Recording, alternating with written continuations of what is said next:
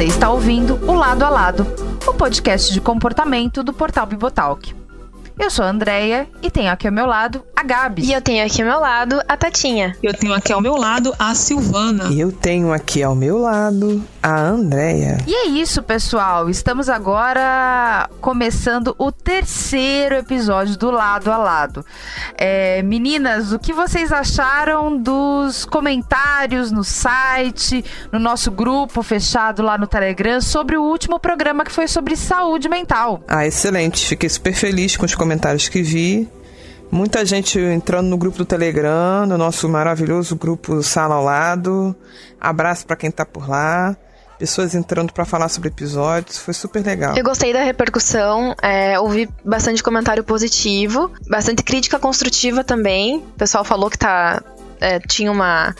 Foi bem diferente do primeiro episódio, mas que, que tá melhorando as coisas e que foi um tema interessante e importante, né? Que a gente abordou. E algumas pessoas até agradeceram por a gente estar tá, é, se importando com esse tema. E é isso, é muito bom saber que você cumpriu uma, uma finalidade boa com o teu com a tua pesquisa e com a com, com o programa em si, né? E não apareceu nenhum maluco nos comentários, que coisa, né? Só gente sóbria. Por que será, né? Lembro de alguém falando sobre o, o programa e que passou para uma irmã, ou cunhada, e é legal saber que tem gente passando e repassando o programa para pessoas que realmente precisam ouvir o que a gente falou. E espero que as pessoas que tenham ouvido tenham gostado realmente do jeito que a gente tentou fazer, né? A gente tentou fazer com bastante amor. É muito gratificante pra gente ouvir testemunhos de pessoas que ouviram e, e Uh, refletiram sobre alguma coisa e às vezes até mudaram alguns comportamentos por causa da, de algumas coisas que a gente falou, assim, sabe? Principalmente no Desigrejados, né? A gente teve bastante retorno e, nossa, é muito. É pra glória de Deus, assim, mas é muito gratificante, gente. É muito legal. Então é isso. Se você ouviu os nossos programas, gostou, passe para frente, compartilhe com seus amigos, porque esse é o objetivo do lado a lado, trazer esse debate, não te dar a resposta pronta, mas trazer o debate para você pensar aí sobre assuntos de comportamento que nós tanto precisamos falar, mas que às vezes fica meio de lado no, nos ambientes eclesiásticos, né? E no programa de hoje nós vamos falar sobre indumentária. E quem sugeriu esse tema para nós foi o ouvinte Rômulo Pereira, lá na nossa comunidade no Telegram.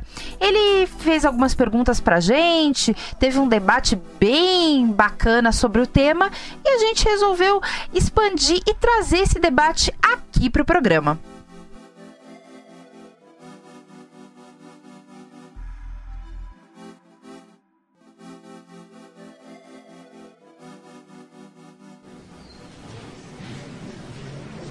A paz do Senhor, irmã! Do Senhor, irmã, mas que blusa, hein? Hum... Gostou? Eu comprei ontem, entregaram lá em casa. É da loja online do Ministério debaixo da mesa do Senhor Jesus Cristo. É meio colorida, né? Aliás, é bem colorida. Ah, sim. É bem colorida. Coleção Fundamentos da Nova Jerusalém.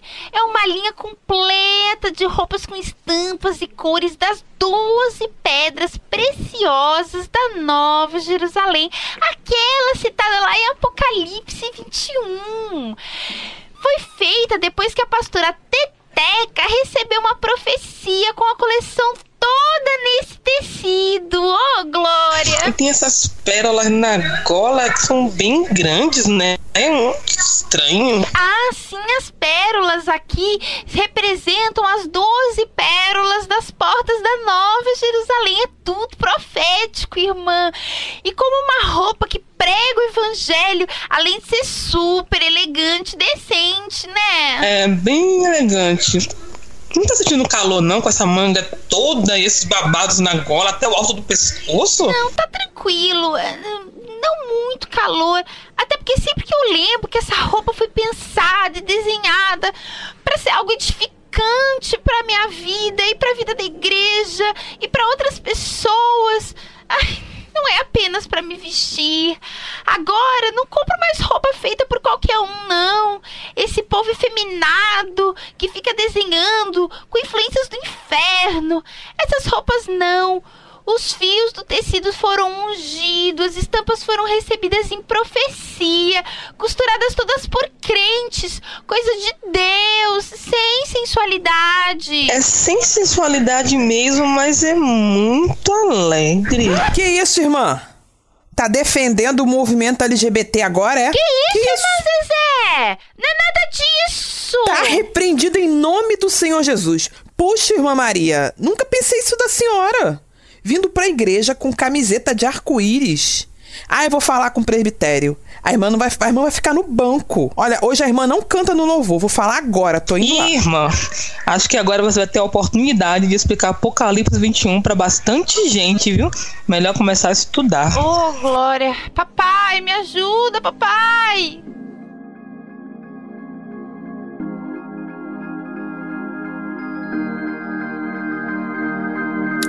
Indumentária?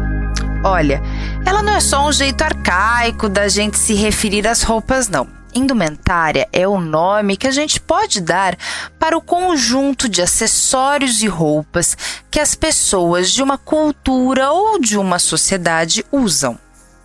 Sweet Jank Jones disse que as pessoas começam a se preocupar com o jeito que se vestem por vários motivos, como proteção, pudor, demonstração de sensualidade, adorno, diferenciação simbólica, filiação social e individualização.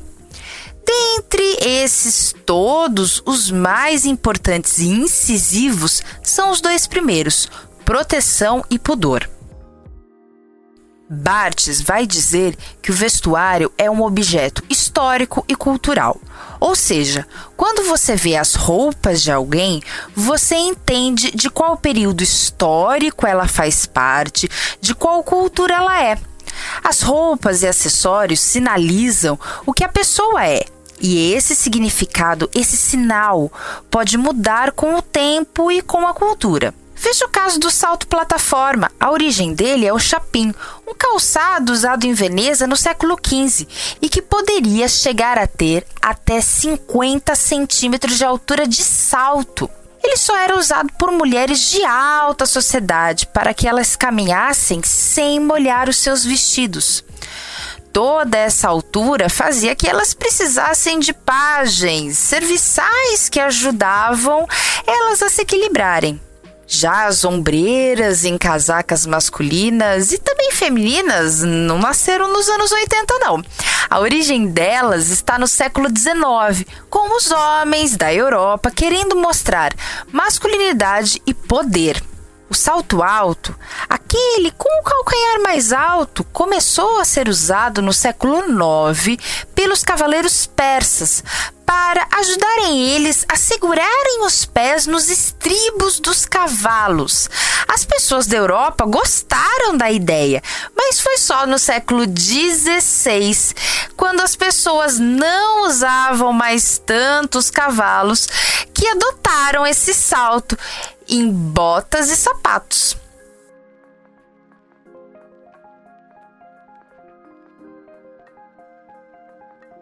Os calçados de bico fino chegaram a ser culpados por epidemias. Os cruzados que voltavam de Jerusalém no século XII trouxeram essa ideia. E só os homens usavam esse calçado com pontas extremamente compridas. Havia leis que determinavam qual devia ser o tamanho máximo das pontas e que sapato cada classe social poderia usar. Mas os jovens não estavam só interessados em terem estilo. Era comum que eles ficassem parados nas esquinas, balançando a ponta dos sapatos na direção de mulheres que eles queriam cortejar. Alguns, mais diretos, colocavam pontas cor-de-rosa no sapato. A igreja, no período, ficou irritada com essas pontas, que ela chamava de garras do diabo, tanto pela sensualidade quanto por atrapalharem os fiéis de se ajoelharem nas missas. Quando a peste negra chegou em 1347, muitos relacionaram a praga com o uso desses calçados licenciosos. E em 1367, o Papa Urbano V proibiu o uso deles, excomungando quem o fizesse. A gente traz esses exemplos para mostrar como o significado das roupas pode mudar ao longo do tempo. Não é algo fixo que sempre foi assim. Por outro lado, também não é novidade que a gente identifique as pessoas pela roupa ou pelo jeito que elas se vestem. Segundo o filósofo Epiteto, do primeiro século, nossas opiniões, nossos julgamentos, no entanto, são nossa propriedade exclusiva. Não importa quais sejam as coisas ou os fatos, somos senhores de uma opinião ou de um julgamento sobre eles. O uso dessas representações depende só de nós. Controlamos ou podemos controlar nossas opiniões ou julgamentos, ainda que não possamos controlar as coisas ou fatos.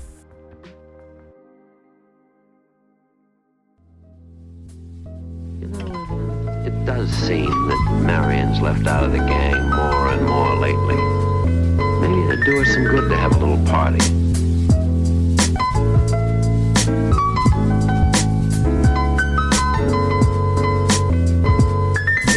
Caramba, hein? Como falar de roupa é um tema complicado. Parece que é só acordar, abrir o guarda-roupa e sair correndo para a luta, mas não é tão simples assim. Bem, é, meninas, Andréia e Tatinha hoje são as especialistas.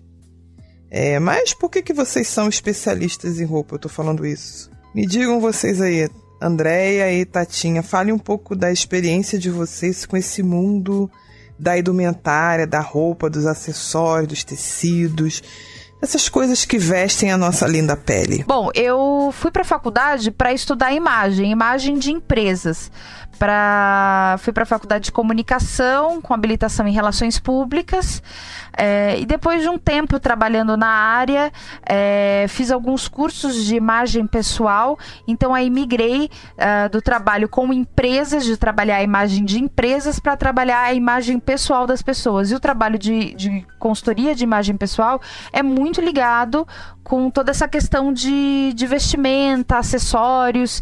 Então, tenho aqui em casa alguns livros e gosto muito do assunto, de pensar sobre isso. No meu caso, eu não sou especialista, né? Eu estou estudando ainda. Uh, eu estudo produção têxtil e estudo a cadeia de produção têxtil, desde a obtenção da fibra, de como é produzida ela, seja ela é, animal, vegetal ou é, ou artificial, é, artificial, né? Então a gente trabalha desde a obtenção da fibra até a como ela vira fio, como ela vira tecido e como ela é feito o beneficiamento.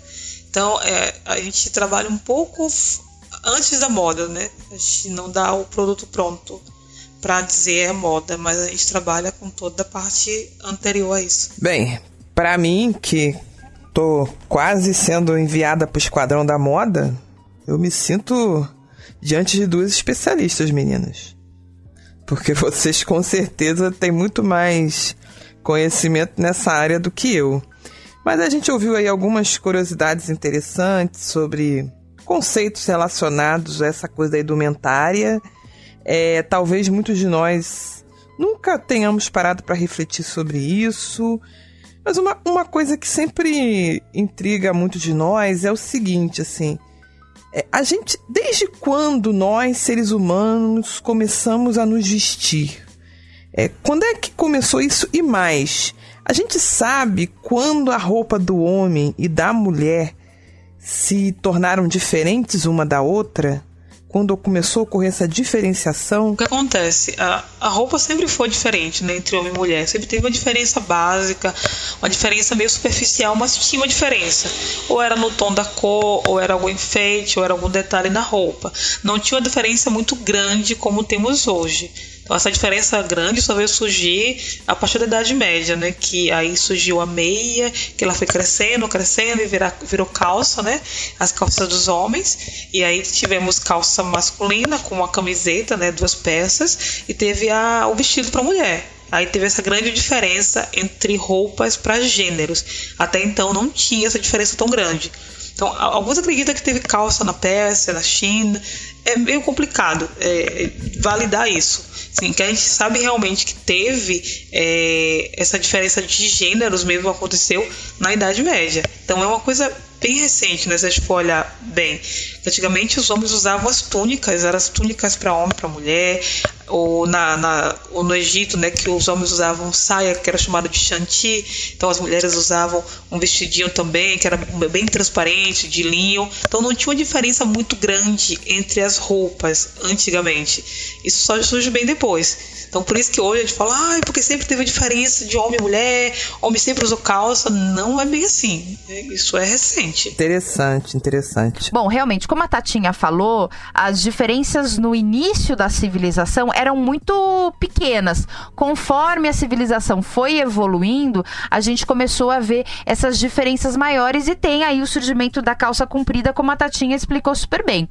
É claro que se a gente for olhar para outras civilizações, para outros povos, por exemplo, como a cultura oriental, né, ali chinesa, japonesa, as culturas de outros povos, pode ser que tenha ocorrido de forma diferente. Quando a gente fala que começou na Idade Média, é a, a gente está falando com base na, na cultura ocidental né?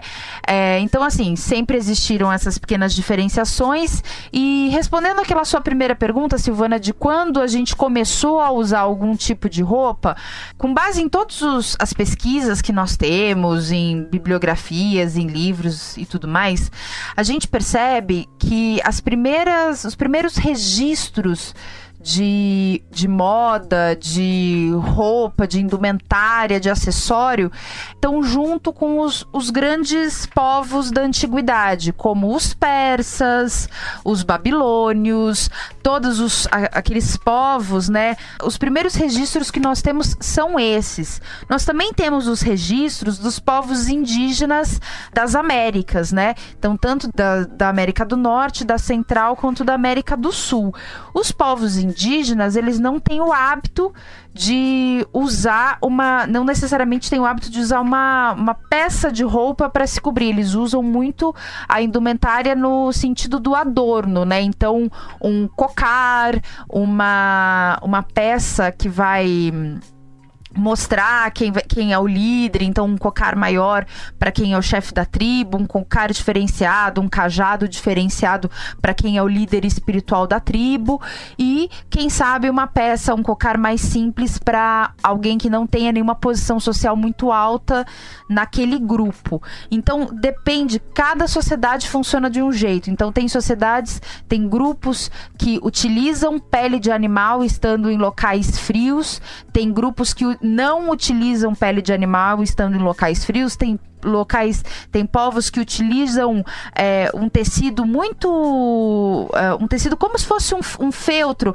que é como se você pegasse um monte de lã e, e fizesse uma bolinha, assim, então fica um tecido, não um tecido, fica um amaranhado de fios, né? Então que a gente pode olhar e falar, não, esse tecido é um tecido frágil, né? Tem povos que vivem em regiões frias que utilizam esse tecido e não utilizam a pele de animal. Então, você vai utilizar pele de animal, se vai utilizar é, ornamentos da natureza, como folhas secas, pegar os, como os índios brasileiros que pegam um, um pedaço de, de uma palha, né, que eles chamam de capim dourado, e, e tecem isso de forma a fazer acessórios, né? Se vão usar, o que, que, o que, que essa sociedade vai usar é, depende muito da, de cada uma delas, cada uma tem a sua particularidade, mas que a gente sabe que desde os primeiros registros que nós encontramos, o homem já está tendo algum tipo de indumentária, seja só para um adorno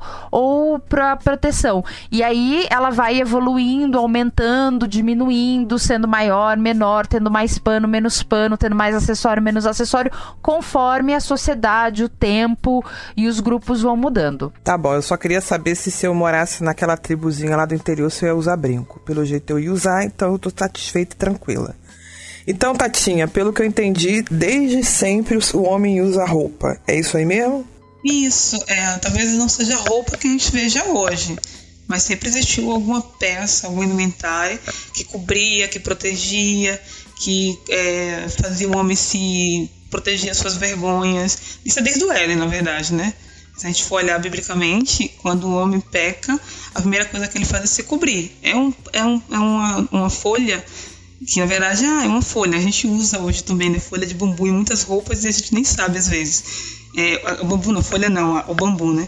Então assim. Ah, o bambu. Hum. Isso, a, o fio, o, o bambu tem um fiozinho também que a gente pode usar para fazer roupa. Então o que acontece? Sempre se usou uma, alguma peça de roupa desde o Éden, como o Deb bem explicou. Todos os povos têm alguma característica de roupa. Ah, ah, mas os índios andavam nu, mas tinha alguma coisa, algum indumentário ali que mostrava uma diferença de hierarquia, que mostrava quem mandava, quem era o chefe, quem era o que servia. A roupa era para diferenciar também, né? Sempre teve. Ah, então interessante, né? Já vamos já então seguir adiante, assim. É, você está falando aí que a roupa era para diferenciar. Então, as motivações para diferença na roupa, né? Porque que o povo não andava de uniforme todo mundo igualzinho. Devia ter alguma motivação para isso. Eu, eu, pelo que vocês falaram, o fato de morar num lugar frio não levava alguém, por exemplo, a andar super mega baita agasalhado com pele de animal. Então, assim, é, quais, quais foram as motivações que foram levando a gente a evoluindo o uso de roupa e acessórios. Como isso foi surgindo? A gente tem dados sobre isso. É, é, a gente pode fazer uma linha evolutiva né, da motivação e como ela foi surgindo e se é, aperfeiçoando ao longo da história? Ó, tem uma coisa que eu acho que vai ser interessante, né? Até a religião entra como motivador para essa questão de a roupa mudar, né? A gente vê o Egito e várias características de religiões egípcias têm a ver com a roupa, né? Até a, o jeito que a, a cobra, aquela naja, o jeito do, do, da cabeça dela era um jeito que tinha na roupa também, para mostrar um respeito à, à, àquela, àquela divindade para eles. O jeito dos pés, a forma que colocava os, a, os acessórios também, tudo tinha a ver com alguma divindade ou alguma superstição egípcia. Então isso vai evoluindo. Você vai para Grécia, aí vem um povo que cultuava o corpo, que cultuava a, a forma física. Então aí isso vai influenciar nas roupas que eles vestem, vai influenciar na forma que eles se comportam, aí a, aí a roupa vai mudando. Né, aos pouquinhos. Aí vai para Roma, aí a lei, a legislação, a, a, o conhecimento. Então, isso vai mudando também a roupa. Então, tem vários motivos pelo qual a roupa muda. Ela nunca é, é como posso dizer, ela nunca vai ser eterna, perene. Ela pode durar algum tempo durante a história, um certo tipo de roupa, mas existe uma motivação para que ela se mude, para que mude as cores, para que mude o formato, para que mude o desenho dela. Então, é, é vários, existem várias motivações para isso, entendeu? A vaidade também é uma delas, seria uma delas. Olha, para falar a verdade, eu nunca tinha parado para pensar assim, de onde vem a roupa, desde quando todo mundo começou a usar roupa. Eu mesma não sei nem escolher minhas roupas direito. Mas eu tô achando interessante, gente. Eu acho que tão inter... é um tema que as pessoas não param para pensar e é complexo, né? E a gente, a gente liga muito a questão da roupa, né? Da indumentária, sei lá qual que é o nome que a gente pode dar para isso, ao universo feminino só, né? Assim, a, assim, acho que predominantemente é o universo feminino. Mas não, nossa, é, esse tema fala tanto com os homens como com as mulheres, né? Eu acho tá sendo assim, não não tá não tá uma coisa fútil, é, é história, né? Eu acho muito interessante isso. É, e inclusive a roupa que nós estamos usando pode estar influenciando mais na nossa vida do que a gente imagina, hein? Não é verdade? Mas é porque roupa, roupa é comunicação, né? A Deia, ela ela é a autoridade aqui para falar sobre isso. A, a roupa que a gente veste passa a mensagem que a gente quer. Mas eu achei, o que eu achei interessante dos comentários das meninas é que não é só comunicação, é às vezes é uma, sei lá, sinalização de alguma coisa. Tipo, uma uma como, como, se fosse uma patente, sei lá, numa tribo, num, sabe? Achei, achei, achei isso fantástico, como a roupa ela influencia, como ela é importante, sabe, na no, no nosso convívio. E tô adorando aprender com vocês. então, meninas, vocês falaram aí sobre a questão da, da variedade de motivações. Então, aí nós caímos na seguinte questão, né? A Gabi já começou a falar sobre a questão do poder. Então, quais são os principais objetivos da, da, do uso da indumentária? É, é só para proteger? É só para o pudor? Ou, ou, tem mais coisa envolvida? A gente está vendo a questão do poder, mas o que mais está sendo envolvido nessa questão dos objetivos do uso da roupa, da indumentária? Bom, a princípio a gente pode falar, né?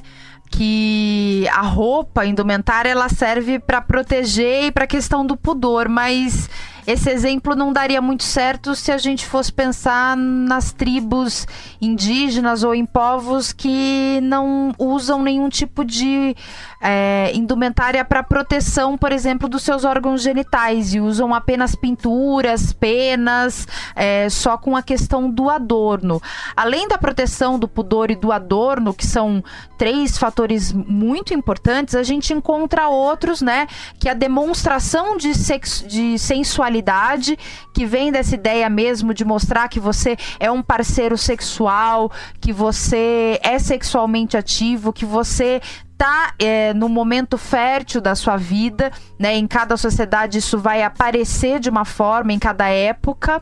A gente também tem essa diferenciação simbólica que mostra em qual nível da sociedade que você tá e qual estilo de vida que você vive. Então, se você é uma pessoa mais abastada, se você é uma pessoa menos abastada, se você tem uma condição de trabalho braçal ou não, né? A gente também tem a questão de filiação social, que que é a ideia de mostrar que você pertence a um grupo. Então a gente pode ver isso em diferentes locais e épocas também, de grupos que se vestem de um mesmo jeito para mostrar que são desse grupo, né? E aí se se usam a mesma roupa para se identificar como sendo daquele grupo e a ideia de individualização, né? De que eu tenho um quê diferente. Então, quem aqui, né, é, já estudou em escola que tem uniforme, sabe que por mais que o uniforme seja, por exemplo, um tênis branco, uma calça. É, azul marinho e a camiseta branca com o logo da escola, por mais que esse seja o uniforme, cada um, cada pessoa que usa esse uniforme vai usar esse uniforme de um jeito. É, a calça pode ser mais larga ou mais justa, é, o tênis pode estar tá ou não amarrado, a camiseta pode ser bem justa, pode ser hum, num tamanho mais é, ajustado ou pode ser bem mais larga. É, você pode colocar uma camiseta por baixo ou não, vamos dizer, uma camiseta de manga comprida.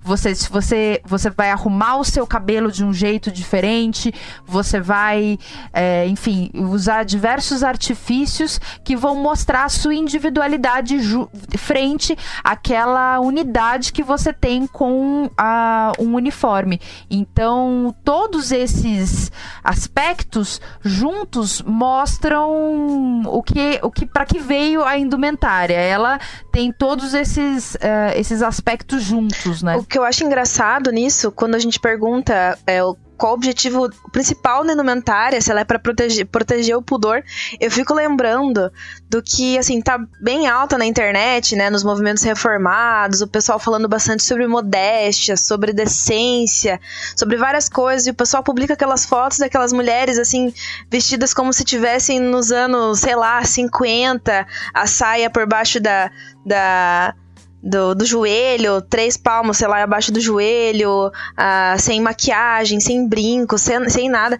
como se fosse a coisa mais linda do mundo, como se aquilo fosse, só aquilo fosse decência, só aquilo fosse modéstia, só aquilo fosse na, na, assim, na roupa. E, e o que eu acho engraçado é que as pessoas acabam ignorando a cultura, que a cultura é muito importante pra gente, até dentro da igreja, assim, sabe? Como se só aquele tipo de gente que, que demonstrasse certo respeito, né, com, a, com, com o jeito que se veste.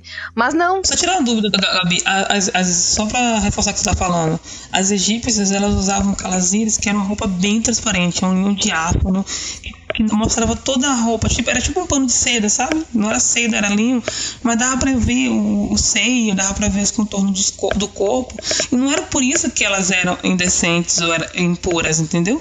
Era o jeito da época, então tem muito isso da época, quer dizer, as índias elas não são decentes porque elas andam nua, então isso depende da cultura, depende da época, depende de quem tá vendo, depende de muita coisa. Que as pessoas, elas pararam no tempo às vezes, né? Algumas pessoas, elas criam regras, criam regras apenas a partir da Bíblia mas elas esquecem a realidade que a gente vive, né? Tipo, elas esquecem e esquecem, sobretudo, a utilidade da cultura humana. É isso que eu fico refletindo, assim, e fico bem preocupada com esses movimentos que surgiram na internet. Na verdade, eu, diria que nem interpretam a Bíblia da maneira correta, né? Se a gente pensar nisso. Então, Gabs, mas uma, isso que você falou tem total sentido. O que eu percebo, né, ouvindo você falando, eu estava pensando aqui, é, esses aspectos que esses grupos falam é, em relação a pudor estão muito relacionados com a Revolução Francesa e com a Reforma Protestante.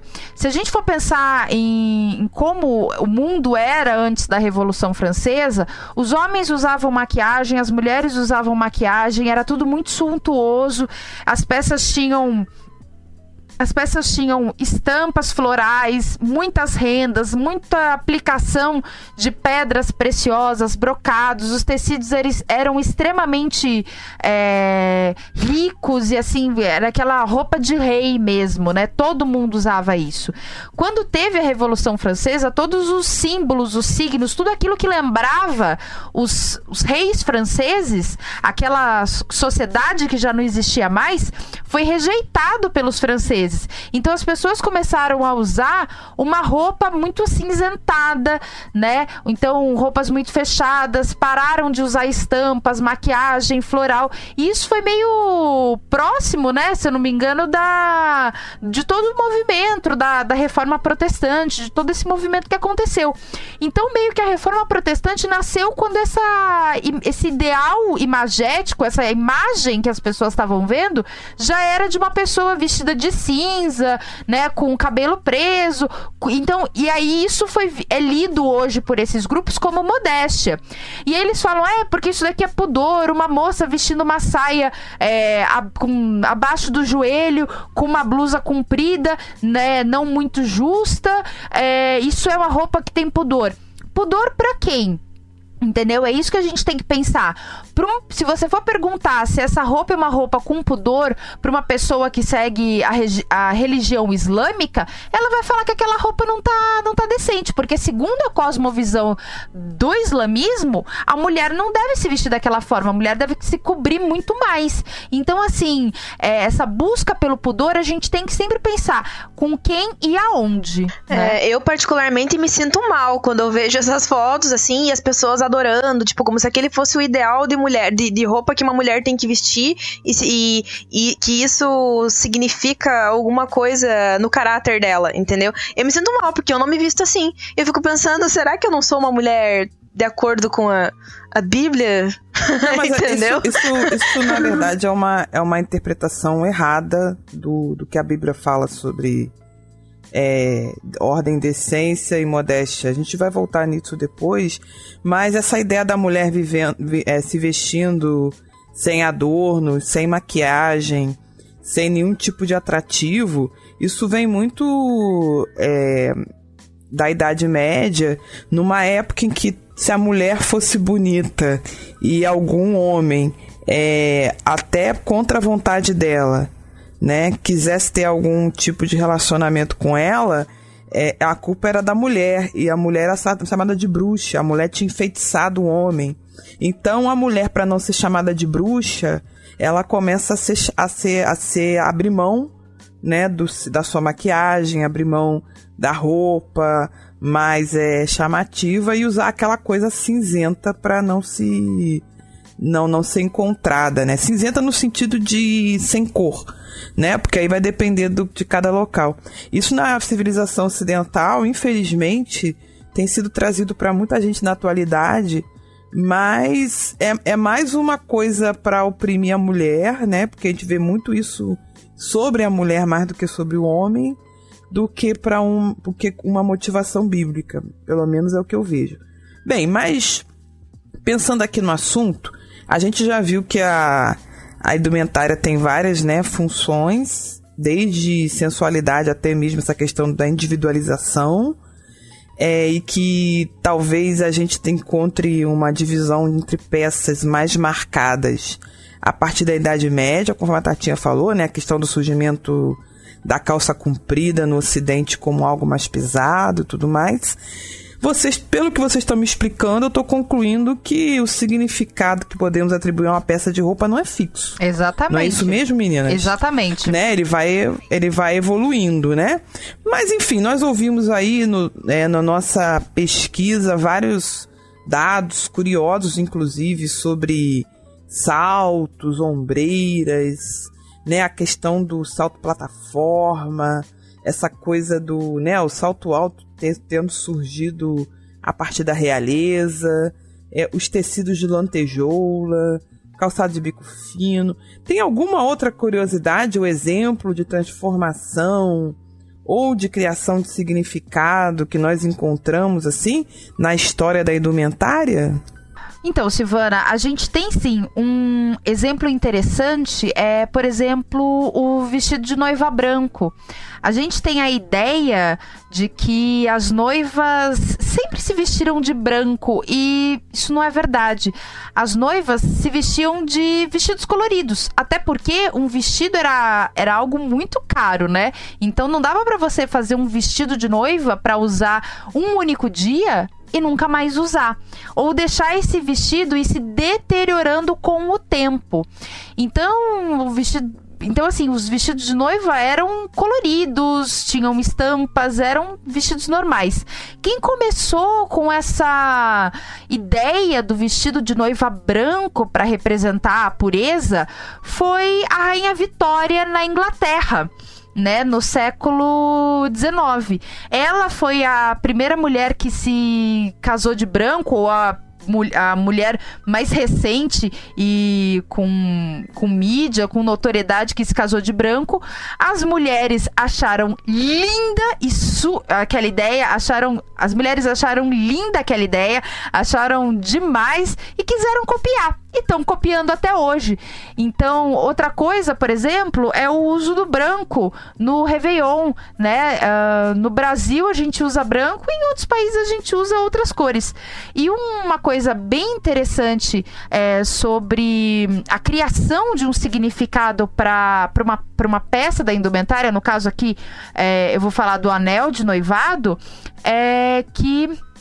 Uh, depois das, da, da Primeira e da Segunda Guerra, a maior, a maior empresa que colhia diamantes no mundo, né, a The Bears, enfim, não vou saber falar o nome direito da empresa, ela era a produtora mundial de diamantes, a que mais é, conseguia é, tirar nas minas o diamante. Só que o diamante, ele é uma pedra que é preciosa, que tem um brilho muito bonito, mas ela não tem, ela não é tão rara quanto a gente pensa. A gente pensa que o diamante é uma, peça, é uma pedra super rara e não é.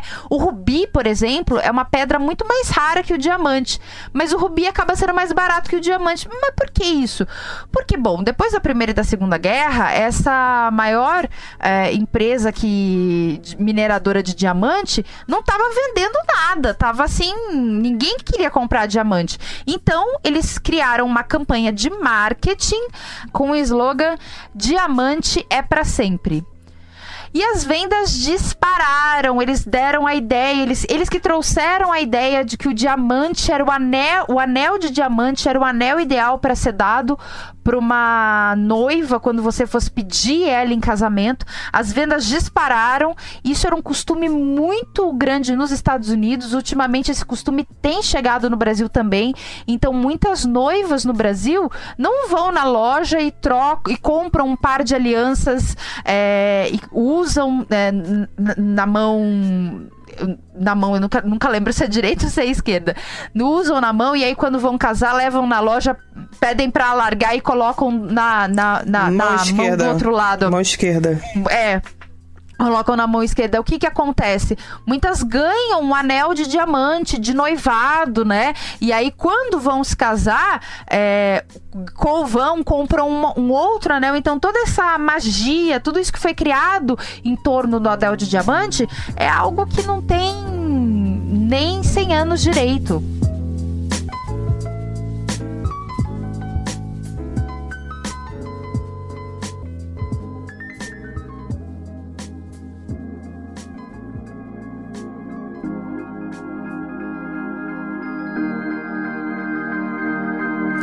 Roupas também podem ter um significado cultural, identificando povos que seguem uma mesma religião ou têm uma mesma língua. Segundo Denise Polini, os trajes eram a manifestação dessa herança comum e serviam para identificar aqueles que pertenciam ao mesmo grupo e ainda diferenciá-los de grupos estranhos ou rivais. As roupas podiam também indicar a qual família determinada pessoa pertencia e até mesmo indicar se alguém possuía poderes sobrenaturais. Na Bíblia, por exemplo, a tribo de Levi usava uma roupa muito especial durante o culto, e o sumo sacerdote usava uma roupa mais especial ainda, que só ele podia vestir. Mais adiante na história, só a família imperial podia usar a cor púrpura no Império Bizantino.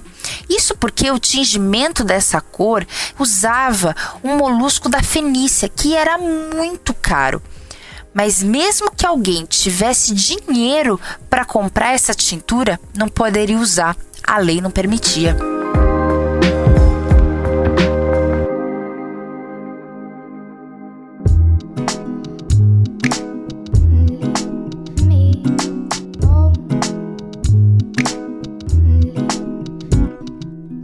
Lembrei da, da Escócia, né? Que cada família tradicional lá tem, ou tinha, não sei como que é. Eu nunca fui pra Escócia. Sim. Mas um xadrez, né? O, o tartan, chama tartan. Isso, diferente, é, é pertence uhum. àquela família, né? Cada Ótimo família. exemplo.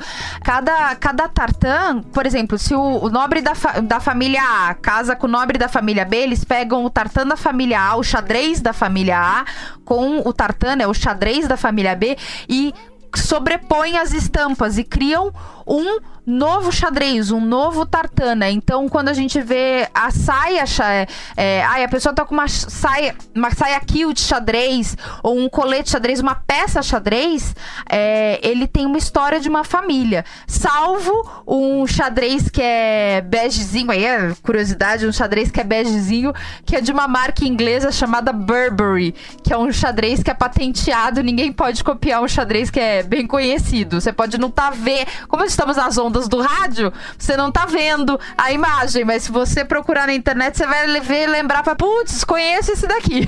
É, é interessante que o, o Kilt, ele parece aparece naquele filme do Mel Gibson do Coração Valente, mas a criação do Kilt é mais recente, né?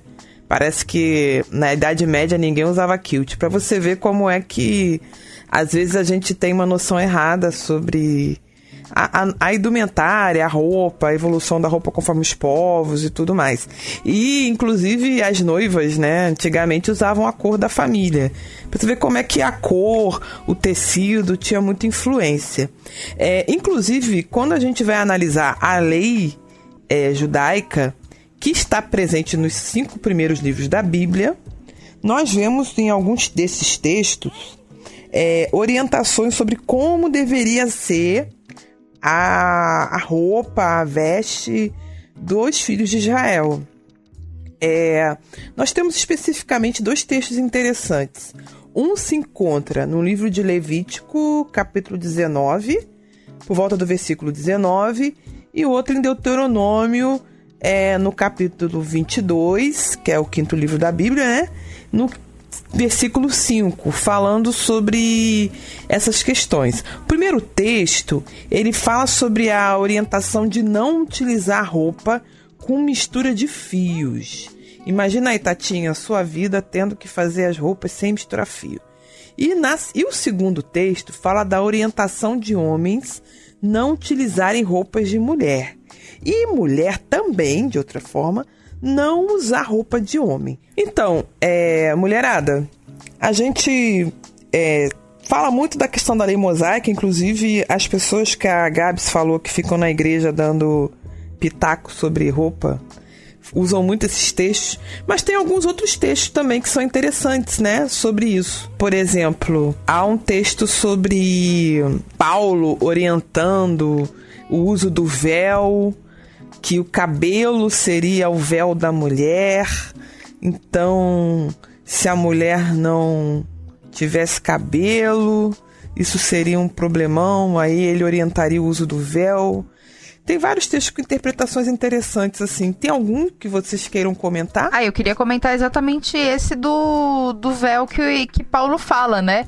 A orientação de Paulo para as mulheres usarem o véu não era uma orientação de, olha, é, isso aqui fica melhor ou fica pior, ou sei lá, uma lei. Não era isso. Porque a cidade pela, que tinha aquela igreja, que recebeu aquela orientação, era uma cidade portuária que tinha muitas prostitutas. E as prostitutas prostitutas se diferenciavam pelo corte total do cabelo, ou seja, as prostitutas raspavam o cabelo para mostrar que eram prostitutas cultuais né? Então, quando Paulo orienta que todas as mulheres usem o véu, na verdade, ele está fazendo uma orientação de amor. Por quê? Porque as mulheres, existiam mulheres que eram judias que se converteram, então tinham cabelo longo, e mulheres que eram prostitutas e se converteram e tinham cabelo raspado. Então, como que você vai fazer? Tá todo mundo ali na igreja, você vai saber, será que é a história de cada uma delas? Então, Paulo orienta, vamos lá, meninas, coloquem todas o véu Dessa forma, ninguém vai saber se você tem cabelo comprido ou cabelo curto, você vai estar. Tá... Você vai estar tá comunicando, né? Uma coisa diferente do que você é, não é isso? Não seria isso? Segundo John MacArthur, num comentário que ele faz uh, sobre a carta de Paulo a Timóteo, ele diz assim: abre aspas. Aquela época, quando uma mulher usava o véu, isso significava que ela estava submissa a um homem, fosse o marido, seu pai ou um parente responsável. Quando se via uma mulher sem o véu e com o cabelo tosquiado ou mesmo raspado, já se deduzia que a mesma estava totalmente disponível, pois esta era a maneira como as prostitutas eram identificadas Sendo assim, as mulheres cristãs precisavam agir com modéstia, precisavam usar o véu e manter seus cabelos compridos. O uso do véu era importante naquele contexto cultural. Deixar de usá-lo naqueles dias seria motivo de mau testemunho ou escândalo. É, e é interessante porque, obviamente, era, era, era vantagem para as prostitutas mostrarem, né? De alguma maneira ter alguma sinalização de quem elas eram, né, para facilitar nos negócios, inclusive para poder bater a concorrência. Enfim, é, de certa maneira, é, a gente entende que a gente diferencia, né, se diferencia um dos outros com o uso da roupa, seja Exatamente. diferenciação simbólica, diferentes níveis sociais, estilo de vida. Né, a gente às vezes comenta muito sobre pessoas que são tratadas de forma diferente por causa do modo como elas são vestidas. A gente comenta sobre isso hoje. Mas até que ponto a gente consegue perceber essa, essa coisa do, da diferenciação né, em relação à ideologia, cosmovisão, pela roupa que a gente usa atualmente? Isso é só no passado? É só ao longo da história que a gente consegue identificar essa coisa? Ou a gente tem exemplos na atualidade? Ó, o que acontece? É, essa questão da roupa, como o André falou, é, não existe é, nada fixo sobre roupa. Não tem como falar assim, essa roupa é só para homem, essa roupa é só para mulher durante toda a vida, durante todo o tempo, daqui até a eternidade. As coisas elas vão mudando. A gente viu que o homem usava saia, hoje não usa mais. O homem usava maquiagem, hoje não usa mais. Então, é, essas coisas vão, vão, vão se alterando com o passar do tempo. E hoje se alterou também. Então, assim, não é só no passado que era assim, hoje também é. Então, hoje existe uma cosmovisão sobre roupa roupa que é muito forte. Existe a questão da roupa sem gênero, que a maioria da modernidade usa e assumiu agora como um papel, um estilo de vida.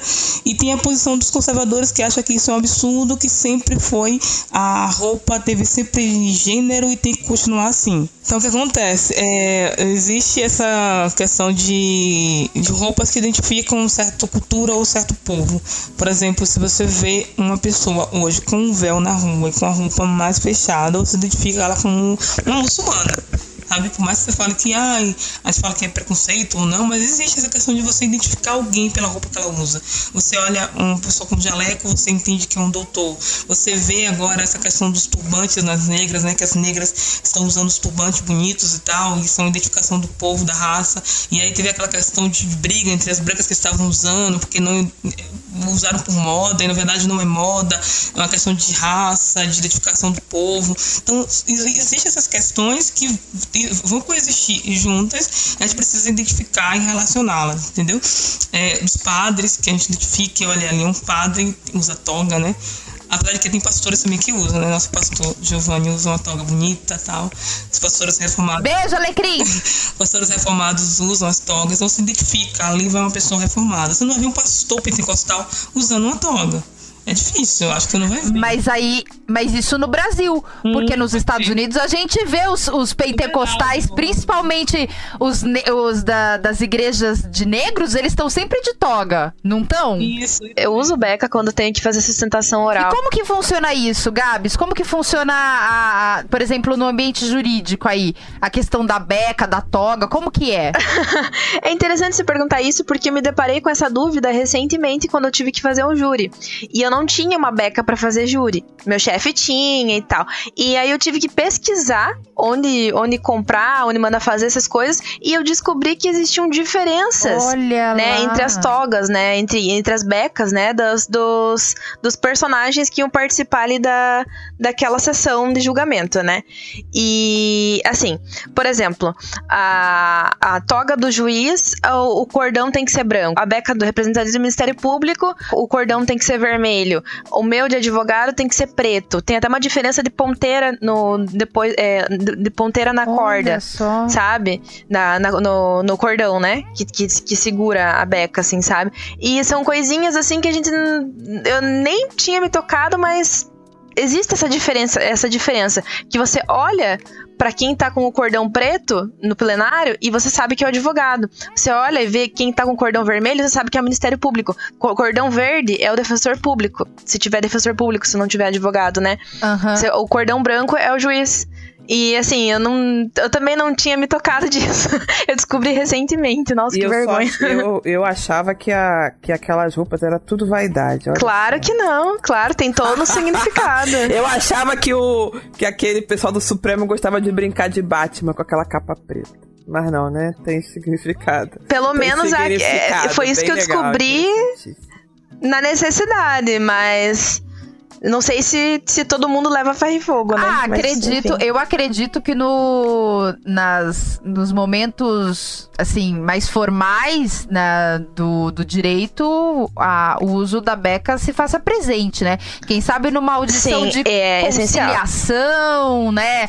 Ou numa coisa com um juiz hum. de primeiro hum. grau, isso não, não vai ser usado. Mas aí, quando você entra em instâncias maiores, já se faz necessário o uso. É, né? na conciliação você não, não precisa nem ter a presença, às vezes, do juiz ali, é só um conciliador formado ali, né, pelo curso do, do, do tribunal. Mas para fazer sustentação oral perante um tribunal de justiça, para fazer um júri, né, você tem que ter aquela roupa mais formal. E é uma roupa que, assim, às vezes a gente acha meio desnecessária, mas tem que usar e acaba deixando mais bonito. Vou, vou admitir que eu gosto, acho Cês, bem legal. Vocês usam peruca ou não? Não, não precisa. Agora não precisa mais, já precisou, né?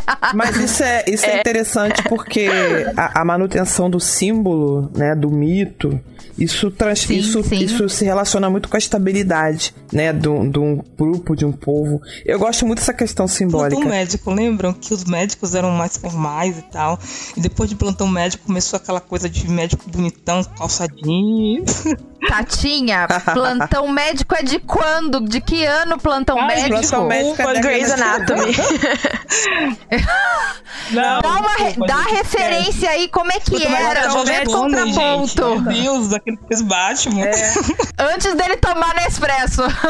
Gente, eu não sei nem do que vocês estão falando. Plantão Médico era o ER, né? Que era o, o- a sigla em inglês. E era assim, uma série que passava na Globo, década de 90. Eu devia ter uns 12 para 13 anos. E realmente tinha o Benton, o Carter, era o Ross, era muito legal.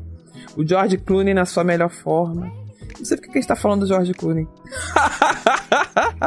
É, Mas você. voltando a- é, eu- Você falou que foi fazer medicina por causa do, do plantão médico. Eu, eu fui fazer direito também muito influenciada pelo Law and Order, né? Então, É, por aí. eu te Então, entendo, Mas, o, o Tati, uma coisa interessante que você falou, é, no plantão médico, as pessoas usavam uniforme, né? Conforme a sua patente, assim, né? O seu, a sua função dentro do hospital. O plantão médico mostrou uma essa visão do pessoal de uniforme no hospital, que era uma coisa que não existia aqui no Brasil. Isso influenciou alguma mudança. Como é que era antes? Então, o, o Brasil, ele, ele tem uma. A escola de medicina do Brasil é muito influenciada pela escola francesa, né? Muito europeia. E o, o Brasil tinha um sistema muito conservador, assim. Então, tinha uma cabeça muito todo mundo usar branco. Quando eu ainda era aluna, a gente às vezes tinha que ir de uniforme branco para o hospital. Hoje em dia, esse negócio de usar branco caiu bastante. Ainda tem alguns lugares que obrigam é, a gente a usar o, o branco. Mas agora isso foi sendo substituído pelo jaleco pela praticidade, assim, o, o uso do, da roupa branca, você tinha que sair de casa de branco, na verdade, né? Então, nem era muito higiênico. Imagina que você mora num lugar que você vai pegar poeira no caminho para chegar no hospital. Aí chega no hospital de branco, passa o dia inteiro de branco e depois vai embora. Não tem muita lógica. Então, fora que você era facilmente identificável no meio da multidão e nem sempre isso é uma coisa produtiva. E você ainda era confundido com outras profissões que também usam branco. Então, hoje em dia, a ideia, até por biossegurança, é você ir com a sua roupa, chegar no local de trabalho, ou você coloca um uniforme, ou você usa jaleco, né? Que é o, o, o jaleco é uma forma também de você proteger-se das secreções do paciente e você também mostrar ao paciente que você está limpo, higienicamente asseado, em condições de fazer o atendimento. Alguns hospitais hoje em dia usam uniforme, e aí o uniforme tem diferenciação para função, então técnico usa de uma cor, enfermeiro de outra, fisioterapeuta de outra, médico de outra. Eu acho melhor, uma evolução, né? Aí lembra um pouquinho o IAR, lembra um pouquinho Eu, particularmente, acho mais adequado o uso do uniforme por uma questão de organização. É, a minha opinião pessoal quanto ao uso do, de roupa civil pelos médicos é, e, e o uso obrigatório do uniforme branco ainda para funções mais técnicas, ou mesmo quem é enfermeiro padrão, então que é o enfermeiro formado na faculdade, eu acho que cria dentro do ambiente hospitalar uma ideia, uma segmentação muito grande, sabe? Ah, você é médico. Então, assim, particularmente me incomoda um pouco isso. Eu tenho visto muitos médicos recém-formados em PS de hospital com calça jeans, camiseta polo, mexendo toda hora no celular, sabe? Com tênis, é, assim, com uma roupa que não, não me parece uma roupa de trabalho de um, de um médico, por exemplo. Eu não fico incomodada se um médico vem me atender, por exemplo, de avental cirúrgico. Pra mim é tranquilo, mas assim, eu acho que mostra muito a quem ele é, né? Quem o médico é. E eu acho que no ambiente de trabalho do hospital isso não devia acontecer. É, na verdade, essa questão do, da diferenciação do profissional vai muito também, Andréia, da, da luta daquela categoria. O que, que acontece? A própria. As próprias, as próprias conselhos de enfermagem, que são os que lidam com enfermagem, impõem essa questão do, do uniforme, entendeu? Do branco para os seus profissionais. Assim como alguns serviços, algumas prefeituras ainda obrigam os médicos a usarem branco. Mas o, o- a- as próprias comissões de controle de infecção têm lutado para mudar isso. Então, os médicos começaram a mudança. É, isso, mas isso é uma coisa que vai evoluir. É, na verdade, uma coisa interessante que você falou aí, né? Como a roupa influencia porque você achou que a roupa do médico naquele local de trabalho não estava muito adequada ou passava uma outra mensagem. Sim, então, sim. mais uma vez nós vemos como a roupa pode mudar o imaginário da pessoa sobre determinada questão. Em relação a, a mais uma vez questão de hospital, É, lembrando, pessoal, não pode ser usado jaleco fora do local de trabalho. Então, a pessoa que sai do hospital de jaleco e vai na esquina comprar cigarro, vai na esquina almoçar, entra num restaurante jaleco, ela tá errada, porque o, o jaleco, ou a beca, ou avental, ela é uma veste que deve ser usada apenas no local de trabalho. Ela faz parte do uniforme. Assim como é, qualquer tipo de uniforme, né, no hospital ou de locais de trabalho tem que ser usado somente no local de trabalho. Isso é uma coisa também. Aí não entra a questão do simbolismo só, entra a questão da higiene, da, do controle de infecção, né? Então, se a pessoa lidou com sangue dentro do hospital, tá com a manga com gotas de sangue, ela vai sair, vai lá no, merc no mercado ou no restaurante comer, é uma coisa assim, né? Que não é um bom tom, uma coisa que nem nada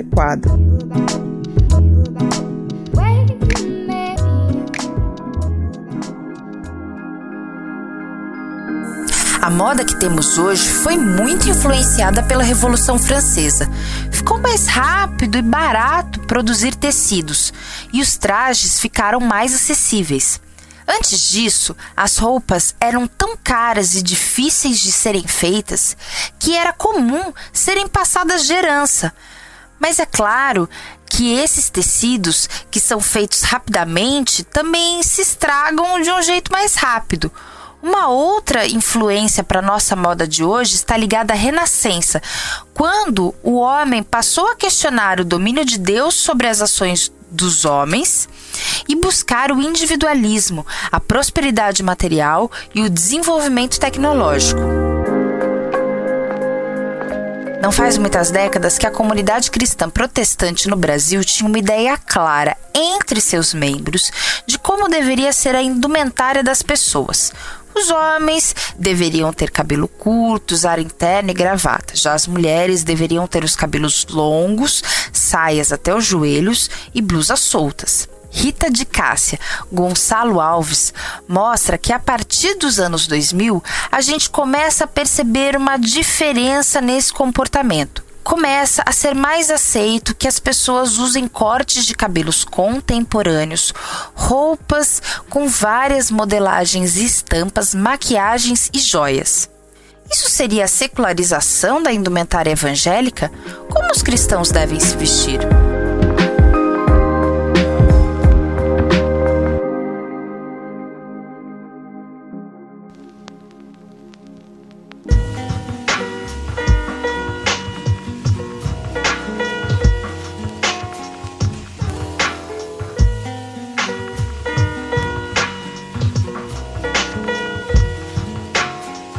Eu acho divertido pensar que eu ouço às vezes é, pessoas, né, nas igrejas cristãs, principalmente evangélicas, criticando a tal da barba, né? Falando do homem de barba, porque que, que usa barba, que tem que. É, costeleta, cavanhaque. Aí eu fico pensando, né? E Jesus anda, fazia barba, gente? Jesus passava navalha na cara? Eu, eu, eu, acho, eu me divirto com isso, sim, porque é, na verdade esse lance de fazer a barba era lance de romano, né? Quem andava, quem andava, quem andava é, é, barbeado eram os pagãos, mas a gente vê a galera com certos costumes e usos que às vezes não tem até muita lógica. Então, nós cristãos, os protestantes, vivemos assim uma época passada em que, por exemplo, o coque, né, era quase que objeto de idolatria, porque a gente tinha todas as mulheres que usavam o nosso famoso coque. Só que o coque vinha, né? Coque de duas pontas, coque de três pontas, coque no alto, coque baixo, coque partido. Enfim, nós desde os tempos da bleia do coque a gente deu evoluído. Mas a gente evoluiu o suficiente a gente evoluiu além do possível, quer dizer, estamos avançadinhos demais para cristãos, ou a gente deve sempre ir se remodelando conforme o tempo. O que, que você acha, Tatinha Vidal, disso? É, para mim a moda é uma das características da moda é a efemeridade, né? Por isso que a gente usa a palavra indumentária até a Idade Média, porque até então não existia moda, era tudo era tudo indumentária. Era roupa feita para proteção, para cobrir, para se proteger. É, não existia essa questão de mostrar roupa, de ter vaidade excessiva com a roupa. Então, quando surge a moda, vinha a efemeridade. Então, desde então, tudo vai passar. O coque, que era uma coisa linda e bela, hoje é o cabelão. Sabe, uma mulher com um cabelão bonito na igreja grande e longo, hoje é sinônimo de santidade, que era antigamente para os coques. Vocês repararam isso? Quanto mais bonito o cabelo da mulher for, é, poxa, mulher santa, abençoada. Pode reparar. Se a mulher tem um cabelo curto e ela deve ser nova decidida, entrou agora, ela não sabe direito. Oh, mas é muito moderna, deve ser essas mulheres modernas de hoje que não respeitam o marido.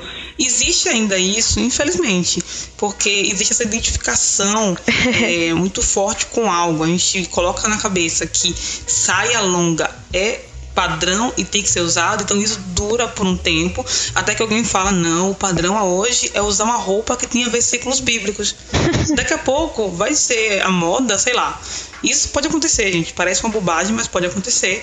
Que daqui a 13, 13 anos, é, uns 15 anos, a moda ser homem na igreja usar saia. Caramba, que esquisito. Oh, mas aí a galera fala, não, isso é impossível. Pode voltar, porque a moda, ela é efêmera, ela vai se alterando. E vai acontecer na igreja também. Eu, eu sou de uma época que andar de rosa na igreja para homem era uma coisa estranha. Não sei se vocês pegaram essa época. Uhum. Mas, na igreja homem não pregava com roupa rosa. Meu Deus, que isso, irmão? Roupa rosa? Ah, isso aqui não é rosa, não. Isso aqui é um vinho. Um vinho mais claro, né? Eles falavam, não, essa gravata aqui não é rosa, é um vinho mais claro. Por quê? Porque tinha aquela questão de rosa ser roupa de mulher. Hoje você vê um monte de homem usar rosa e usar rosa choque. Eu já vi gente pregando com rosa choque. E fica bonito. Então, essa mudança ocorre, vai ocorrer. Por mais que a gente brigue um pouco, ela vai mudando. A barba, como você falou da barba, isso vai se alterando. É, é da moda mesmo isso. Na, a moda é em tudo, né? Não só secular, mas também no moda gospel também. Não vai ser eternamente homem de calça social, mulher de saia longa. Isso vai mudar. É, tô lembrando aqui do meu irmão que não aceitava usar roda nem pro decreto. Beijo, Davi. ele deve. Eu vou perguntar para ele se ele tá usando camiseta rosa já. Se já evoluiu o suficiente. Gabs, você acha que a gente, dentro da igreja, tá avançadinho demais?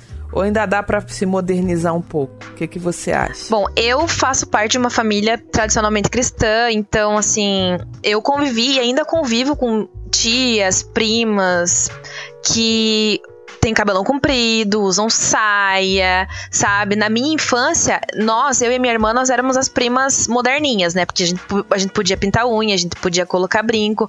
Enquanto isso, as minhas primas não podiam fazer nada disso, era completamente presa aos usos e costumes da denominação que elas faziam parte, né? E isso é muito da denominação, porque a gente era de outra igreja, a nossa igreja liberava. A minha preocupação é quando as pessoas começam a dar.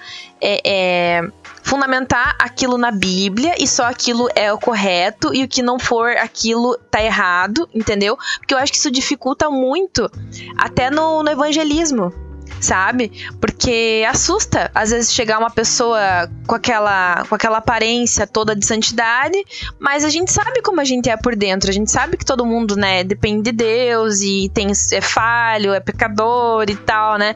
E chega aquela imagem, às vezes a pessoa não sente nem digna de, de conversar com alguém. Eu acho que dificulta até no evangelismo, sabe? Essa, essa, essa forçação. Vou, vou usar a expressão, mas fica meio que forçar a barra, sabe?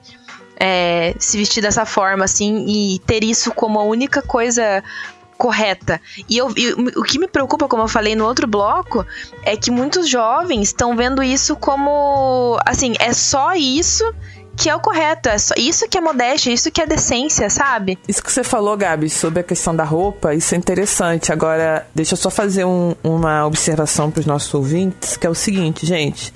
É, nós sabemos que tem gente aqui que vai estar tá ouvindo e que realmente entende, né, como costume e usa até a escritura como base para, por exemplo, não concordar que a mulher use cabelo curto ou para não concordar com certas barbas dos homens hipsters que nós temos por aí.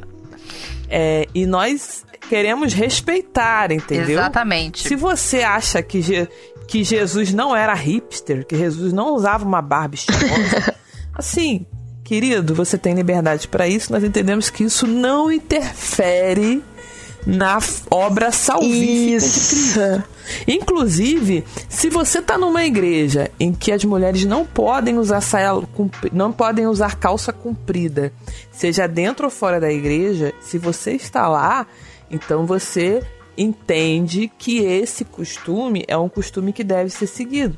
Se você vai a uma igreja que você tem que participar das celebrações de véu, então, minha querida, use o seu véuzinho, afinal de contas, você está dentro de uma comunidade.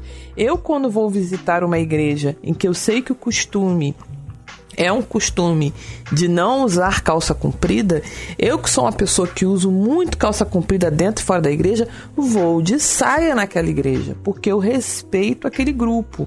É, como a gente viu aqui, a indumentária é uma forma de identificação, é uma forma de individualização, mas é uma forma também de comunicar uma série de coisas. Então, é, nós respeitamos o seu costume, o jeito que você usa sua roupa. Você acha que você tem que ir para a igreja só de terno, que se você não for de terno, você vai estar indo contra é, alguma coisa em relação a Deus.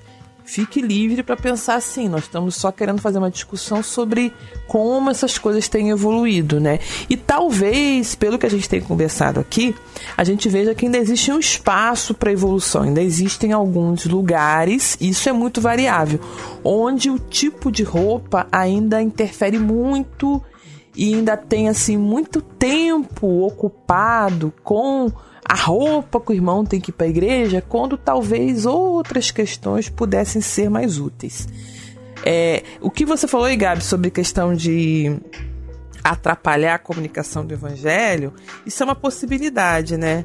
A, claro que determinado tipo de roupa pode trazer um certo ruído com alguns grupos. É, mas eu acho também que isso varia de lugar para lugar.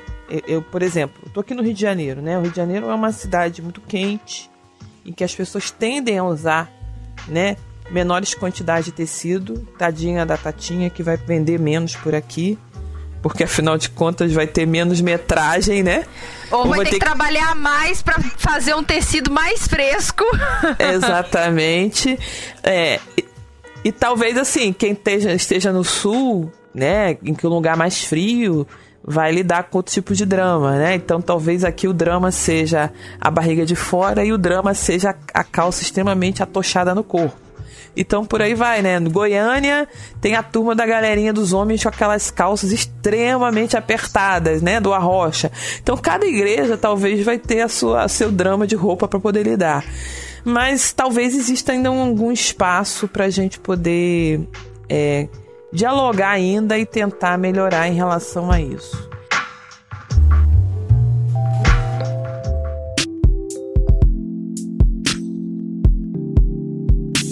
Entrando nessa questão né, da, da roupa e a igreja, existe alguma relação entre roupas e moral?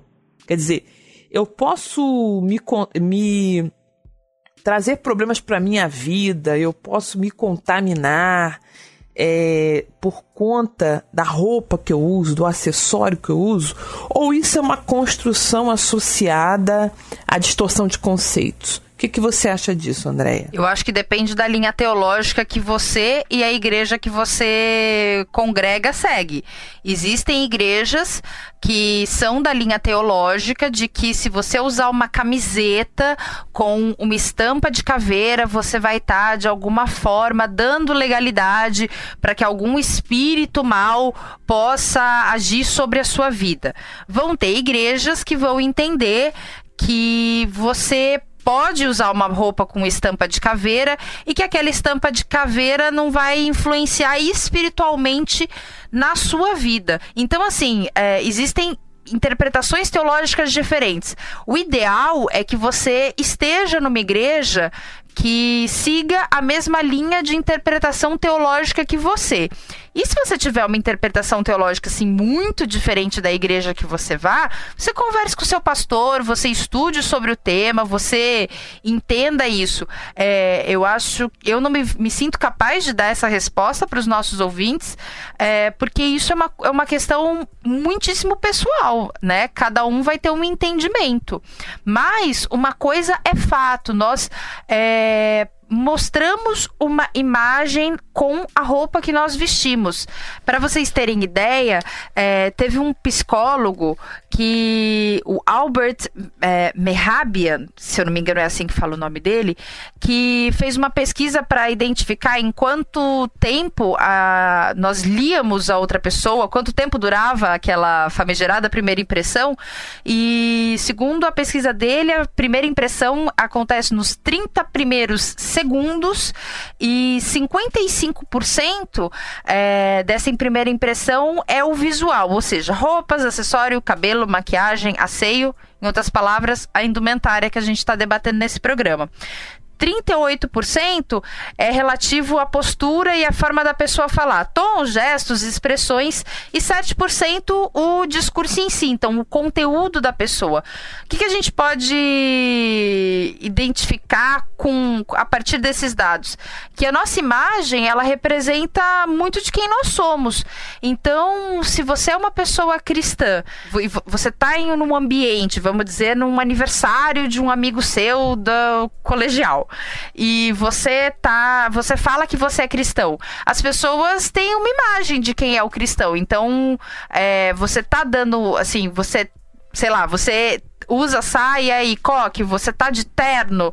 No caso dos homens, não, tá mais descolado. a roupa que você tá, ela tá seguindo é, as questões de, de, por exemplo, de que a, que, a, que, a, que a sua igreja, que a sua denominação fala, assim, do tipo, tá com decência? Que, o que, eu, que eu tô querendo dizer com decência? Você tá com uma roupa que tá vestida a vácuo em você, que é como se tivesse passado um raio-x, ou não? Você tá com. O, o que que é isso, entendeu? Você, no caso dos meninos, tá com a cueca aparecendo, por, assim, tem que estar tá com a cueca aparecendo? Pode, não pode? Bom, isso aí é uma.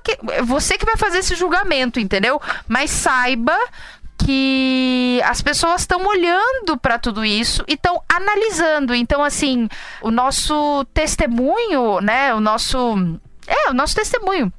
Nosso testemunho muitas vezes é, tá na nossa roupa. Então, né? Tem uma frase famosa que não me lembro quem falou, que é, é pregue a todo instante, se necessário, fale, né? Então, às vezes você pode estar pregando com a sua roupa, não que você vai estar, né, com uma com uma roupa como a da nossa sketch aí. Mas você pode estar tá demonstrando algumas coisas através da sua vestimenta, né? Às vezes essa questão de, de diferenciação simbólica, mostrando que você pertence a outro, a outro grupo, que do, o seu estilo de vida. Então, o que a gente falou aqui de diferenciação simbólica e filiação social, esses dois conceitos eu acho que estão muito intrínsecos assim na, na vestimenta do cristão, seja o cristão católico, evangélico, enfim. Bem, entrando um pouco mais nesse tema da moralidade, é, acho que nós cristãos evangélicos, principalmente, né, os católicos talvez lidem menos com esses dramas, a gente relaciona muito roupa à moral. Né? Nós temos uma, nós, nós temos essa dificuldade. E aí, é, será que a roupa que eu visto, os meus acessórios, eles podem influenciar a minha espiritualidade? A minha roupa pode me afastar de Deus, pode me aproximar de Deus? Isso é uma possibilidade? O que, que vocês acham, mulher? Eu não acho realmente que uma roupa aproxime você de Deus, entendeu?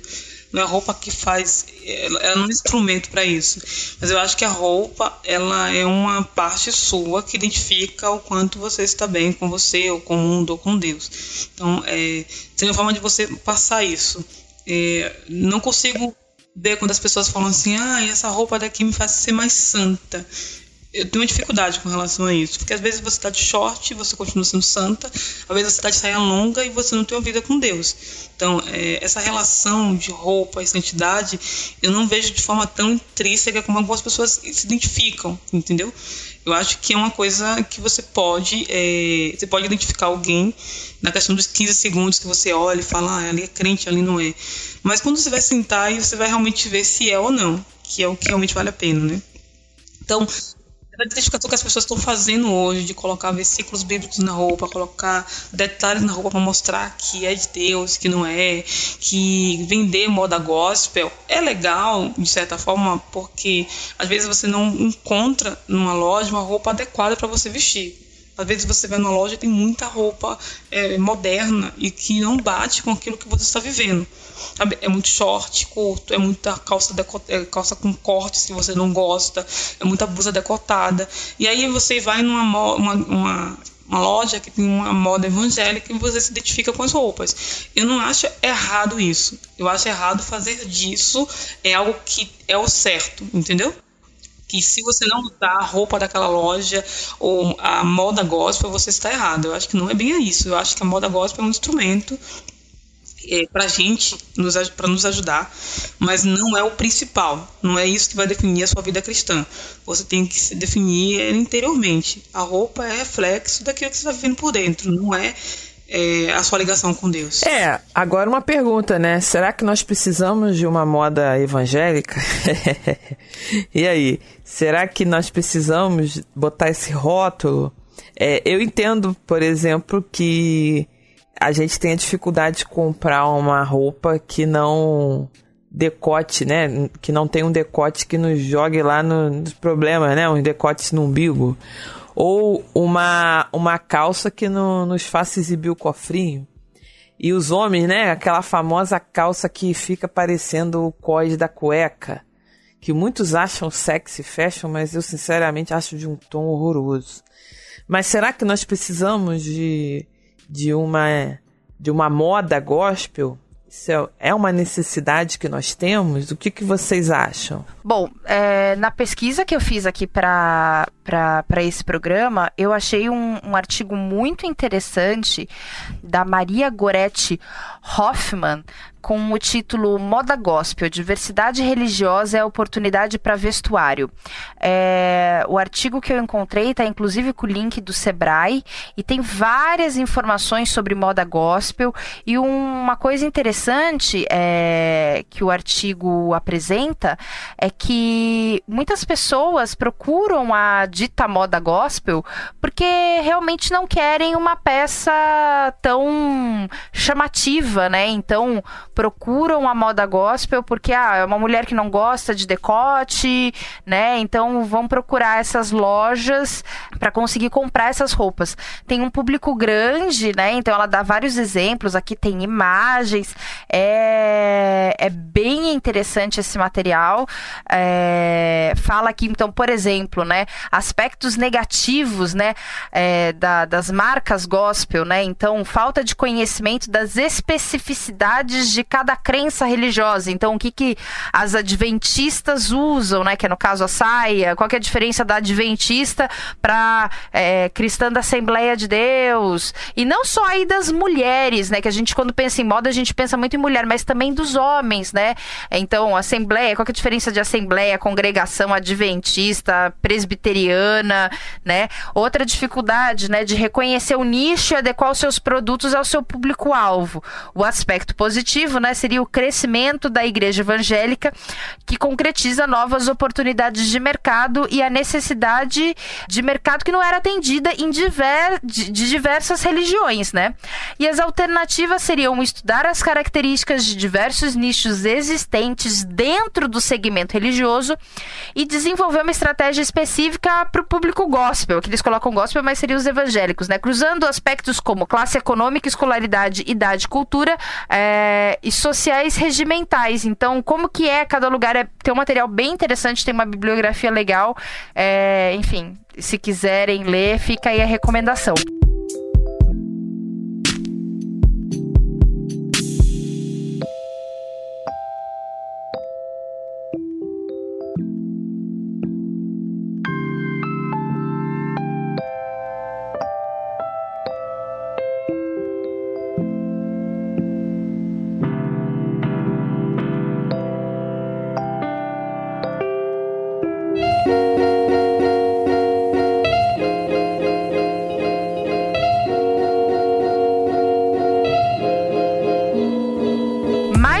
Coisa que eu queria falar, uma coisa que eu tô aqui com a minha língua coçando para falar, é que uma coisa que me chamou muitíssimo a atenção foi um dado que a Rita de Cássia Gonça, uh, Gonçalo Alves é, colocou no, na sua dissertação de mestrado né, na PUC, na PUC Rio, com o nome, o nome da dissertação é Qual Dress Code, né?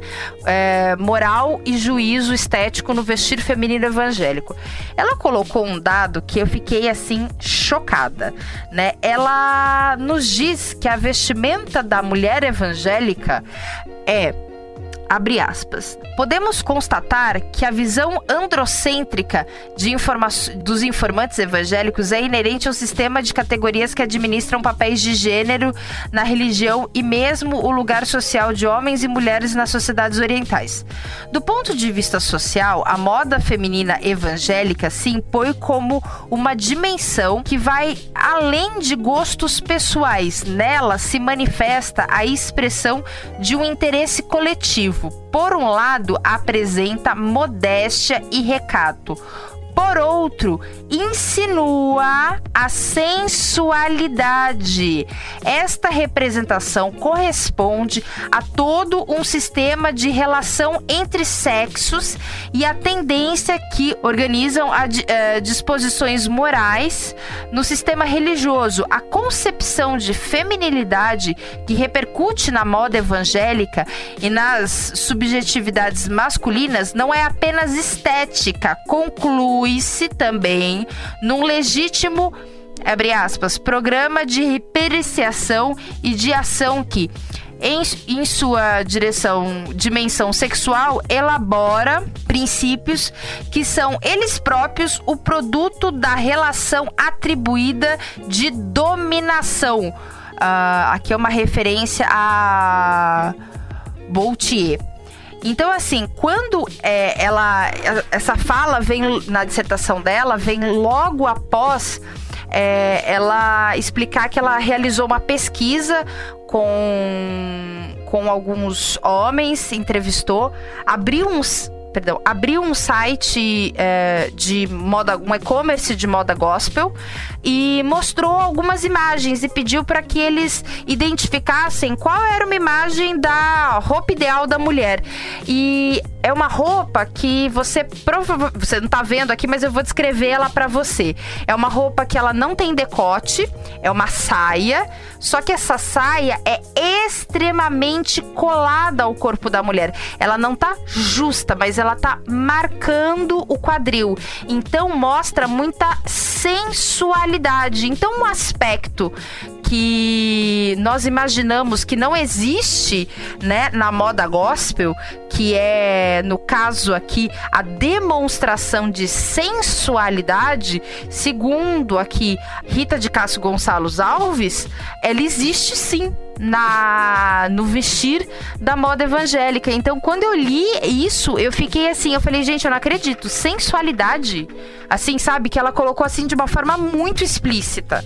Eu eu ficava pensando várias vezes comigo, putz, por que que a saia da mulher evangélica é tão marcada no corpo? Porque esse modelo que é muito vendido, que é o da saia lápis, o que, que é essa saia lápis? A saia lápis é aquela saia que ela é bem justa ao corpo. Então ela então vamos pensar naquela numa saia que ela tá na cintura, ela desce junto ao quadril e ao invés dela descer reta, né, formando um, spa, um espaço maior, assim, ela desce reta do quadril, ela afunila um pouco até o joelho, como se fosse um lápis apontado. É uma saia que, que mostra bastante as curvas. Então, quando eu, eu li isso nessa dissertação, eu fiquei, assim, quase caí para trás. Eu falei, nossa, então tá aqui a explicação de por que, que a mulher evangélica usa tanto. Ela é. A moda gospel, na verdade, é uma forma de você mostrar sensualidade, de você. É, existem. São códigos de vestimenta que, que oficialmente não existem, né? Outra coisa interessante, eu li uma, uma eu não vou lembrar qual era. Eu li um artigo que falava sobre essas igrejas mais. Uh, falava sobre uma igreja específica de surfistas, né? E falava da dicotomia, né? Então, que era uma igreja que as pessoas iam com os corpos muito desnudos, né? Então, é, tinha todo um culto hedonista, a, né? Então, assim, a, um, assim, ao prazer do corpo, assim, do tipo, você vai malhar bastante, você vai fazer é, esportes radicais, artes marciais, você vai ter um corpo sarado, você vai andar, de, você vai fazer surf, andar de skate e tudo mais.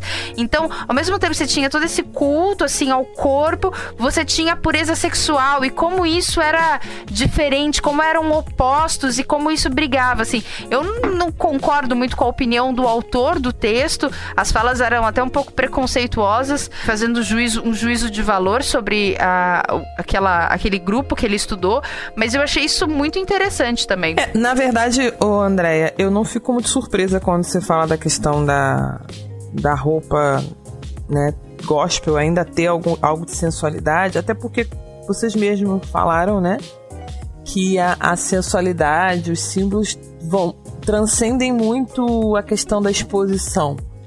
Não é só o, o, o como é que fala, as partes do corpo à mostra que podem ter o simbolismo da sensualidade. E entra também a questão da vaidade, né? Porque, por exemplo, há alguns anos, algumas denominações evangélicas se preocupavam muito que a mulher não podia ter vaidade alguma. Então a mulher não podia usar é, um penteado que não que fosse mais vistoso, porque aquilo era vaidade. Não podia usar maquiagem, não podia usar acessório. Mas vamos pensar, as mulheres só usavam coque. Mas os coques eram coques cada vez mais variados e a presilha que prendia o coque cada dia era de uma cor. Então, de certa maneira, no coque residia muito de toda essa coisa da feminilidade, da vaidade e um pouco da sensualidade também. Por que não, né? Porque o coque não pode ser sensual ou a trança, né?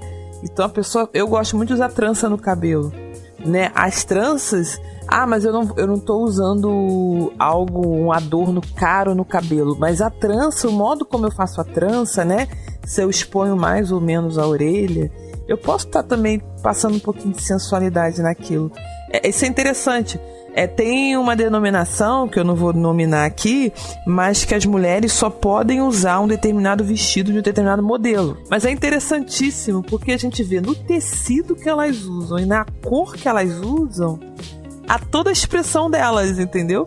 Então, um vestido mais colorido, elas vão para um evento um pouco mais vistoso, elas põem um vermelho, elas usam sapatos, elas não podem vestir no modelo de roupa, mas os modelos de sapato delas são os mais suntuosos possíveis. Então você vê que, de certa maneira, é, a, a, a, a, presença ali, né, desses símbolos de feminilidade e tudo mais. É... Mas esses símbolos, Silvana, estando presentes, por exemplo, a, um, você mostrar que uma, uma sensualidade, não, um romantismo com a sua franja, com sua trança, com seu coque, ok, mas Cara, é, essa, é aquilo que a Gabs falou. tem muitos grupos que se levantam falando que a mulher tem que se vestir de, de forma decente, falando que a mulher é, tem que vestir de uma forma puritana, que, né, que a moda, a moda tá indecente, tá efeminada. E esses mesmos grupos, muitas vezes, estão apoiando mulheres usarem uma saia que marca muito o corpo delas e que não é uma saia que prega decência, que prega assim, cuida, assim, descrição, pelo contrário, prega uma extrema sensualidade.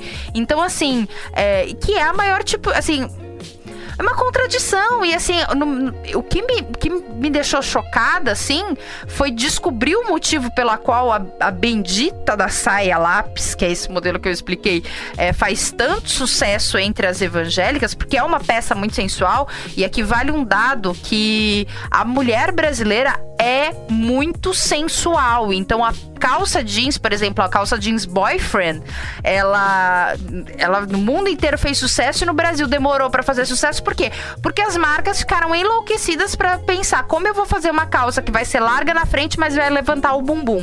Então, por exemplo, muitas vezes as pessoas falam: "Ah, mulher só pode usar calça feminina, não pode usar calça masculina". Gente, pera lá, dependendo se a mulher tiver muito quadril, às vezes a calça masculina vai ser a melhor opção para ela porque ela vai disfarçar mais o quadril dela do que mostrar o corpo que ela já tem, porque a calça feminina é feita para o quê? Para mostrar o quadril, né? Enfim, a gente tem diversos outros exemplos disso, né? Entendi, mas qual é a, como é que é a calça boyfriend? Explica pra gente aí, que a gente não tá visualizando.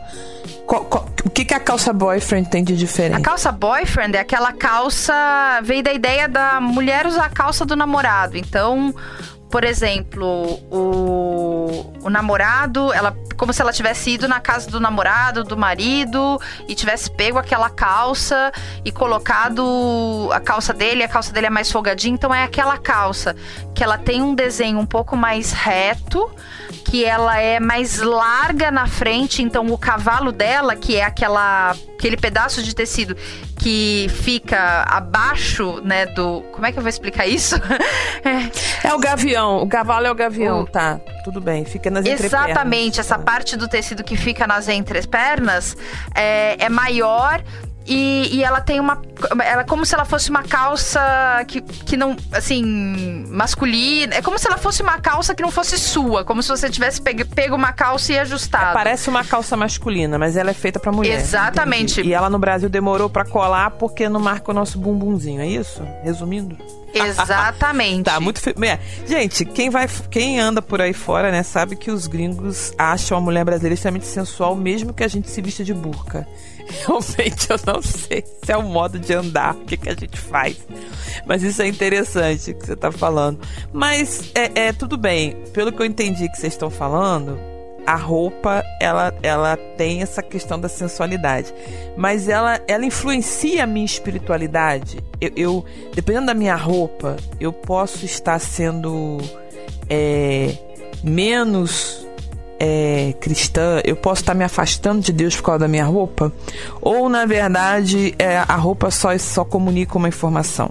O que vocês acham disso? Tatinha? É, o, que, é o que eu tinha comentado com relação a é, a, a, o que a gente vê, né, o que a gente identifica quando a gente olha a roupa de alguém.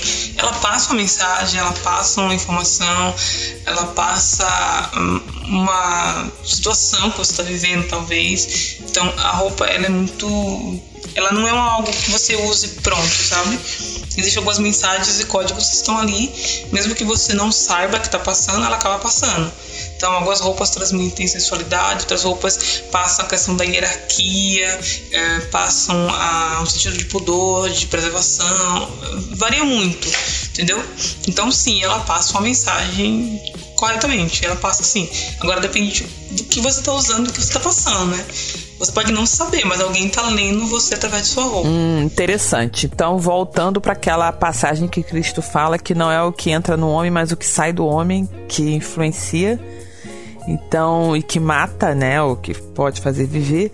Então, na verdade, eu não necessariamente estou sendo mais ou menos cristão quando eu estou usando determinado tipo de roupa ou acessório, ou até mesmo né, corte de cabelo, jeitão da barba, mas a informação que eu posso estar passando é pode ser diferente daquilo que seja a minha intenção. Seria isso, meninas? Mas eu acho também que, Sil, não é que a roupa influencie no teu espiritual, mas às vezes a pessoa está se vestindo de determinada forma porque ela está se comportando de determinada forma, entendeu? E isso sim pode influenciar no espiritual da pessoa. A roupa, na verdade, seria uma expressão de algo mais profundo, seria um sintoma, não a doença. Seria isso? Então, gente, a gente tem sempre um conflito, né? O ser cristão é viver em conflito com o mundo que nos cerca e a gente tem essa questão da ordenança bíblica, das orientações sobre o decoro, né, a decência, o não induzir o outro ao pecado. Cristo fala muito sobre a questão, né, dos olhos maus, de que se os olhos forem maus não adianta nada, né? Porque o corpo todo vai estar tá padecendo. É, mas como é que a gente consegue exercer esse decoro, essa decência, essa descrição na cosmovisão cristã, indo além do, da roupa de capinha de botijão? Porque eu, por exemplo, eu poderia comprar é, seis cortes de tecido, né, um de cada cor. Não vou comprar sete para não fazer a cor do arco-íris. Mas aí a gente tem. É, eu tenho seis vestidos do mesmo modelo, tudo estilo capinha de botijão. E aí eu uso, cada dia eu uso um deles e vou vivendo a minha vida. Né? Mas é, eu preciso fazer isso? É assim que eu vou conseguir sobreviver nesse mundo? É, ou eu posso ir além, né? Eu posso usar uma roupa adequada. E da certa maneira, assim, eu só vou poder comprar roupa na loja de roupa gospel? Ou eu, será que eu consigo ir numa boa loja comprar uma roupa decente? Eu preciso comprar roupa gospel para andar de forma decente? E aí? Compre a roupa que quiser, usa a roupa que quiser, sabe, sabe o que está fazendo. Isso é o mais importante. Não adianta você comprar roupa na moda gospel e você não gostar, ou você não se identificar com a roupa e comprar só por comprar. Também não adianta você comprar uma roupa da moda porque é da moda e porque todo mundo está usando. Você tem que ter consciência até na hora de usar roupa. Sabe? É, eu, eu estudo isso e é tão difícil fazer uma roupa, gente. Parece uma coisa fácil, mas é tão complicado e use ela com, sabe, use ela com moderação, use ela com dedicação, sabe o que está fazendo, passa uma mensagem. Você não vai passar, talvez, a mensagem que você é a filha perfeita de Deus ou o filho perfeito de Deus.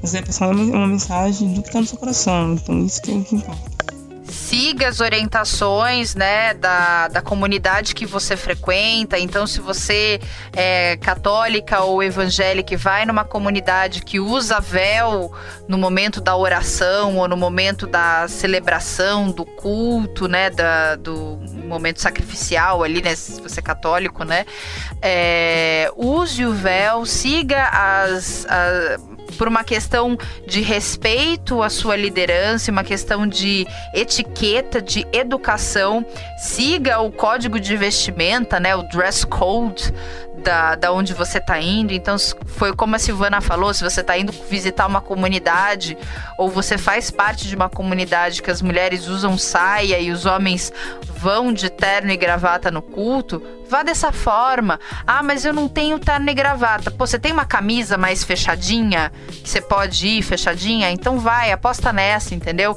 Se você faz parte de uma comunidade que não vê muito com bons olhos tatuagem, tenta esconder caso você tenha alguma. Se você existem comunidades que aceitam isso de uma forma mais tranquila, né? E que você pode mostrar a tatuagem que você tem. Então, beleza, não, se, não fique com medo de mostrar a tatuagem nessa comunidade. E assim, é, e mas seja você mesmo, né? É, ore a Deus pedindo para que você encontre uma comunidade que, que seja adequada com o que você pensa, com o que você veste. E mas acima de tudo, assim, além além disso, assim, é, lembre-se sempre que você está passando uma mensagem quando você está vestindo, mesmo que você não queira passar nenhuma mensagem, você está passando uma mensagem, porque se roupa é, não fosse algo tão importante, né, a gente não teria roupa para trabalho, roupa para jogar bola, roupa para ir para igreja. A gente teria uma roupa só, né, e andaria em qualquer lugar com essa peça. E não é o caso, né? A gente tem roupa para dormir, a gente tem roupa para ficar em casa, tem roupa para sair, para jogar bola e tudo mais. E então assim, saiba que você tá passando uma, uma imagem, que você tá comunicando alguma coisa, que você tá comunicando quem você é, que muitas vezes a sua roupa pode estar tá comunicando é, que você é cristã. Então, aquilo que o pessoal falou, então dependendo da de onde você tá, você se você tiver com uma roupa muito justa, né? Ou aparecendo a cueca, uma camisa aberta, sei lá, né? Pode estar tá mostrando coisas que não são esperadas de um cristão. Você quer ou não quer isso? Sempre pense, é muito mais do que uma peça de roupa, tem um significado por trás, assim, né? E um, por último, uma coisa muito importante, um recado que a gente tem que passar é para os líderes você que é líder de algum, de algum grupo de jovens, às vezes tem aquele seu adolescente que usa aquela calça xadrezinha quadriculada que te irrita profundamente. Vai lá conhecer, provavelmente a galerinha da escola dele também se veste assim. Ele tá apenas seguindo o, o, os signos e o, o código de conduta em relação à vestimenta do grupo que ele frequenta. É, e além do mais, é, vamos lembrar que o próprio Senhor Jesus ele caminhava com pessoas que se vestiam de forma muito diferente. Do, de, dele e que transmitiam também coisas negativas. Era provável que o publicano fosse identificado a longa distância, assim como a prostituta. Nós vimos, né, aqui que as prostitutas eram facilmente o fariseu também, né? É, e Jesus Cristo sentava com essa galera toda na mesa para comer é, Jesus Cristo não concordava com a conduta deles, não aprovava, não, não chancelava a conduta deles, mas Jesus Cristo ele não deixava de acolhê-los. Então, é, não discrimine alguém por conta de roupa. Se você tem alguém que se veste de forma que você até considera indecente, inadequada, indecorosa, vulgar, dentro da sua comunidade, próxima a você, ora por essa pessoa, conversa com ela, caminha junto. Talvez seja uma pessoa que precisa de discipulado ou até mesmo de ajuda. Tem gente que se converte, chega na igreja, não tem dinheiro para comprar roupa. É verdade. E ela não vai conseguir seguir ou acompanhar o ritmo dos outros. Tem gente que vai na igreja pela primeira vez, ele vai de bermuda e aquela igreja todo mundo usa calça. Você chegar na porta e falar para aquela pessoa que ela não pode entrar porque ela tá de bermuda, ela não vai voltar nunca mais. A galera toda com que ela anda lá no surf, no skate, tudo mais usa bermuda. Para que que ela vai usar calça? Você tá espantando gente e desobedecendo aquilo que a gente aprende na palavra. Então pense nisso. Isso é muito importante. É, a gente tem que lembrar, né, que na Bíblia tem aquela passagem que fala que se seu olho te faz pecar, você arranca o seu olho. E não se o seu olho te faz pecar, você aponta o dedo e fala que foi a irmãzinha do lado ou o irmãozinho do lado que estava usando uma roupa indecente e você pecou por conta dele. Então, é, assuma também os seus pecados e os seus erros, né?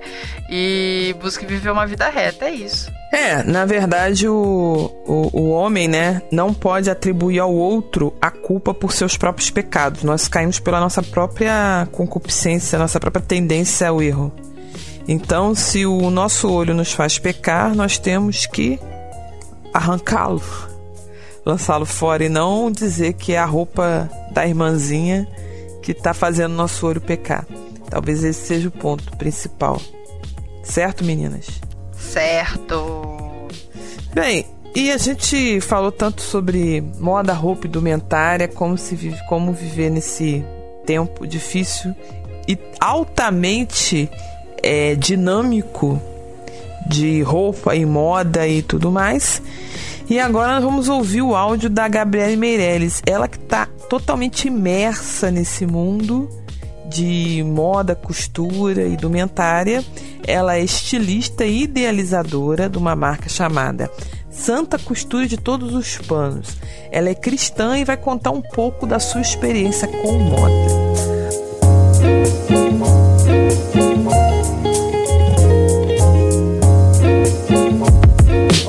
Sou a Gabriele Meirelles da Santa Costura de Todos os Panos. Eu sou estilista, tenho a, essa marca, né, de roupa feminina. Já, é uma marca que já tem 10 anos, mas estamos no mercado realmente há 6 anos.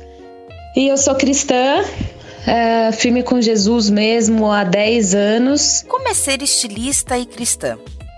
Como você transmite através das peças que você cria os seus valores? Para mim, é, eu, eu não consigo separar as coisas, né?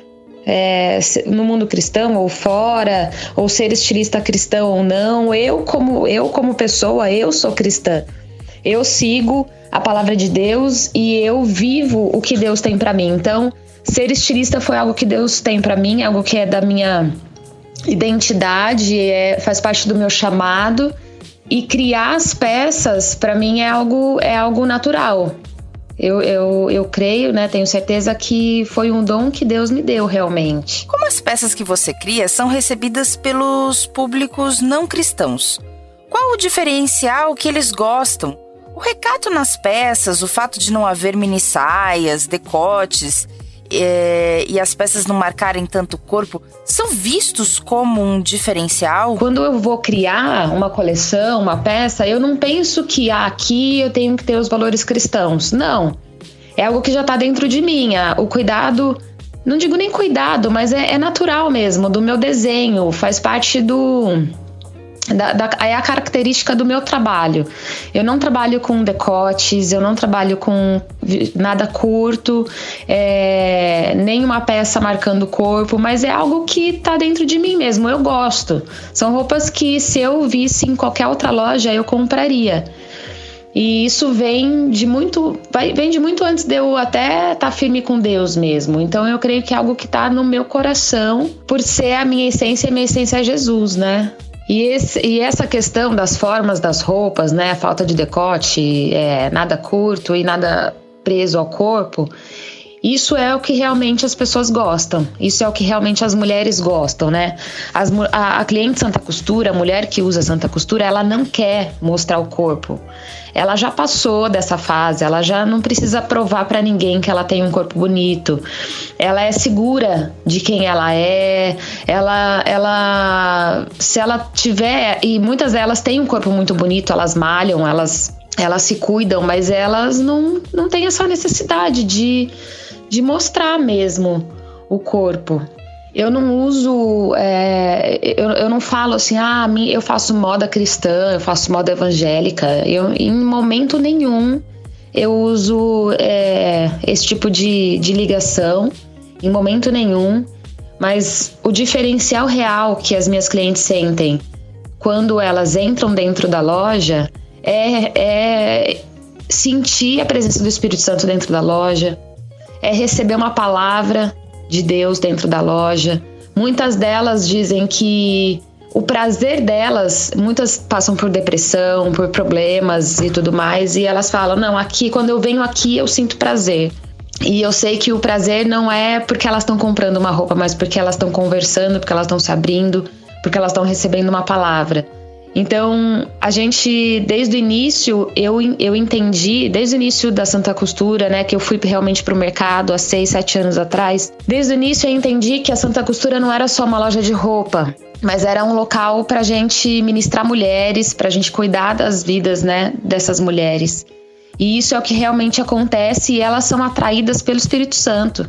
A roupa é uma consequência, mas o que atrai elas é o Espírito Santo, o que vai junto com elas quando elas compram uma roupa, quando elas vestem a roupa fora da loja, o, o quanto aquela roupa chama atenção é o Espírito Santo que está chamando atenção para aquela mulher. Quais ações práticas você indica que profissionais da moda e da criatividade, profissionais cristãos, possam ter para influenciar positivamente seus clientes? E como os cristãos podem se vestir usando peças contemporâneas, tendo recato? Acho que hoje o diferencial de um profissional cristão, sendo na moda, sendo é, arquitetura, sendo nas artes, sendo na medicina, seja qual for, eu acho que o grande, infelizmente, o grande diferencial hoje é ser honesto é, e entregar excelência. Isso deveria ser uma obrigação, mas hoje acaba sendo um diferencial, né?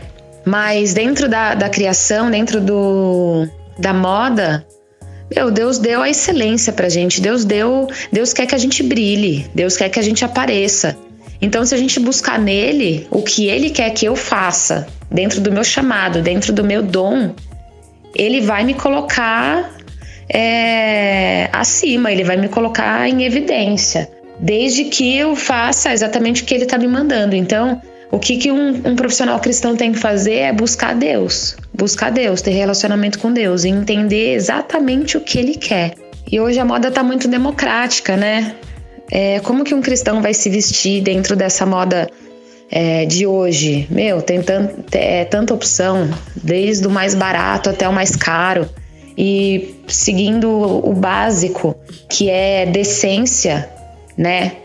a mulher entender que ela não, não pode fazer um homem pecar só por olhar para ela, né? Olhar no espelho e falar: será que um homem vai olhar para mim e vai me, vai me desejar? Eu não quero que nenhum homem casado me deseje, eu não quero que nenhum homem solteiro me deseje, né? Tem que ter esse essa sensibilidade mesmo, sabe? Junto com o Espírito Santo. E eu acho que isso é o, é o mínimo, é ter decência, né? É o que a palavra de Deus pede.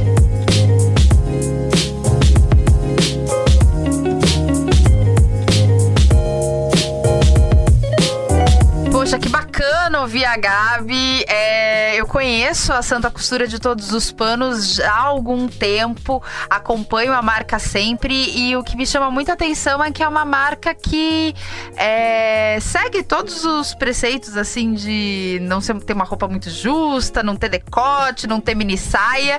E é uma marca super moderna e que não se vende como gospel. Eu gosto muito da Santa, é, tô sempre acompanhando o Instagram, as redes sociais.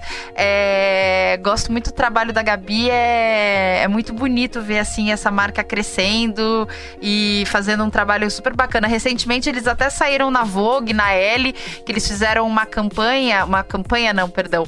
Eles fizeram uma coleção chamada Mar Limpo, que eles utilizaram redes de pesca usadas que seriam jogadas fora, eles fizeram bolsas, peças de roupa, que é uma tendência em moda é você, né, reutilizar as peças, mas foi muito bacana, a marca foi, saiu em vários veículos de mídia, assim, foi assim, muito bacana ver, assim, ver como como você não precisa ter um, um único estilo para você estar tá bem vestido e ser, enfim, né? Você não precisa vestir bota gospel. É, e, e, é interessante lembrar que às vezes você não precisa exatamente comprar da, a roupa da Santa Costura. Você também não é obrigado a achar a roupa da Santa Costura maravilhosa e perfeita para você, mas é só para te dar o start, te fazer pensar que pode ter gente próxima a você que faz uma roupa que é adequada, que é correta do ponto de vista de como nós cristãos devemos nos vestir e que está disponível para você e é só uma ideia, né? Você também é, ficar de olho e vestir uma roupa que seja bonita, interessante, que passe uma mensagem adequada ao que você pretende e seguindo aí os preceitos que todo cristão deve seguir. E é claro, né? Cada um tem um estilo. Então a moda da Santa Costura, ela tem um estilo muito natural, então, né, que são tecidos naturais e um estilo muito criativo, que são com modelagens muito diferentes, cortes muito diferentes, que realmente não é, você não precisa ser obrigado a ter esse estilo. Cada um tem o seu estilo próprio, né?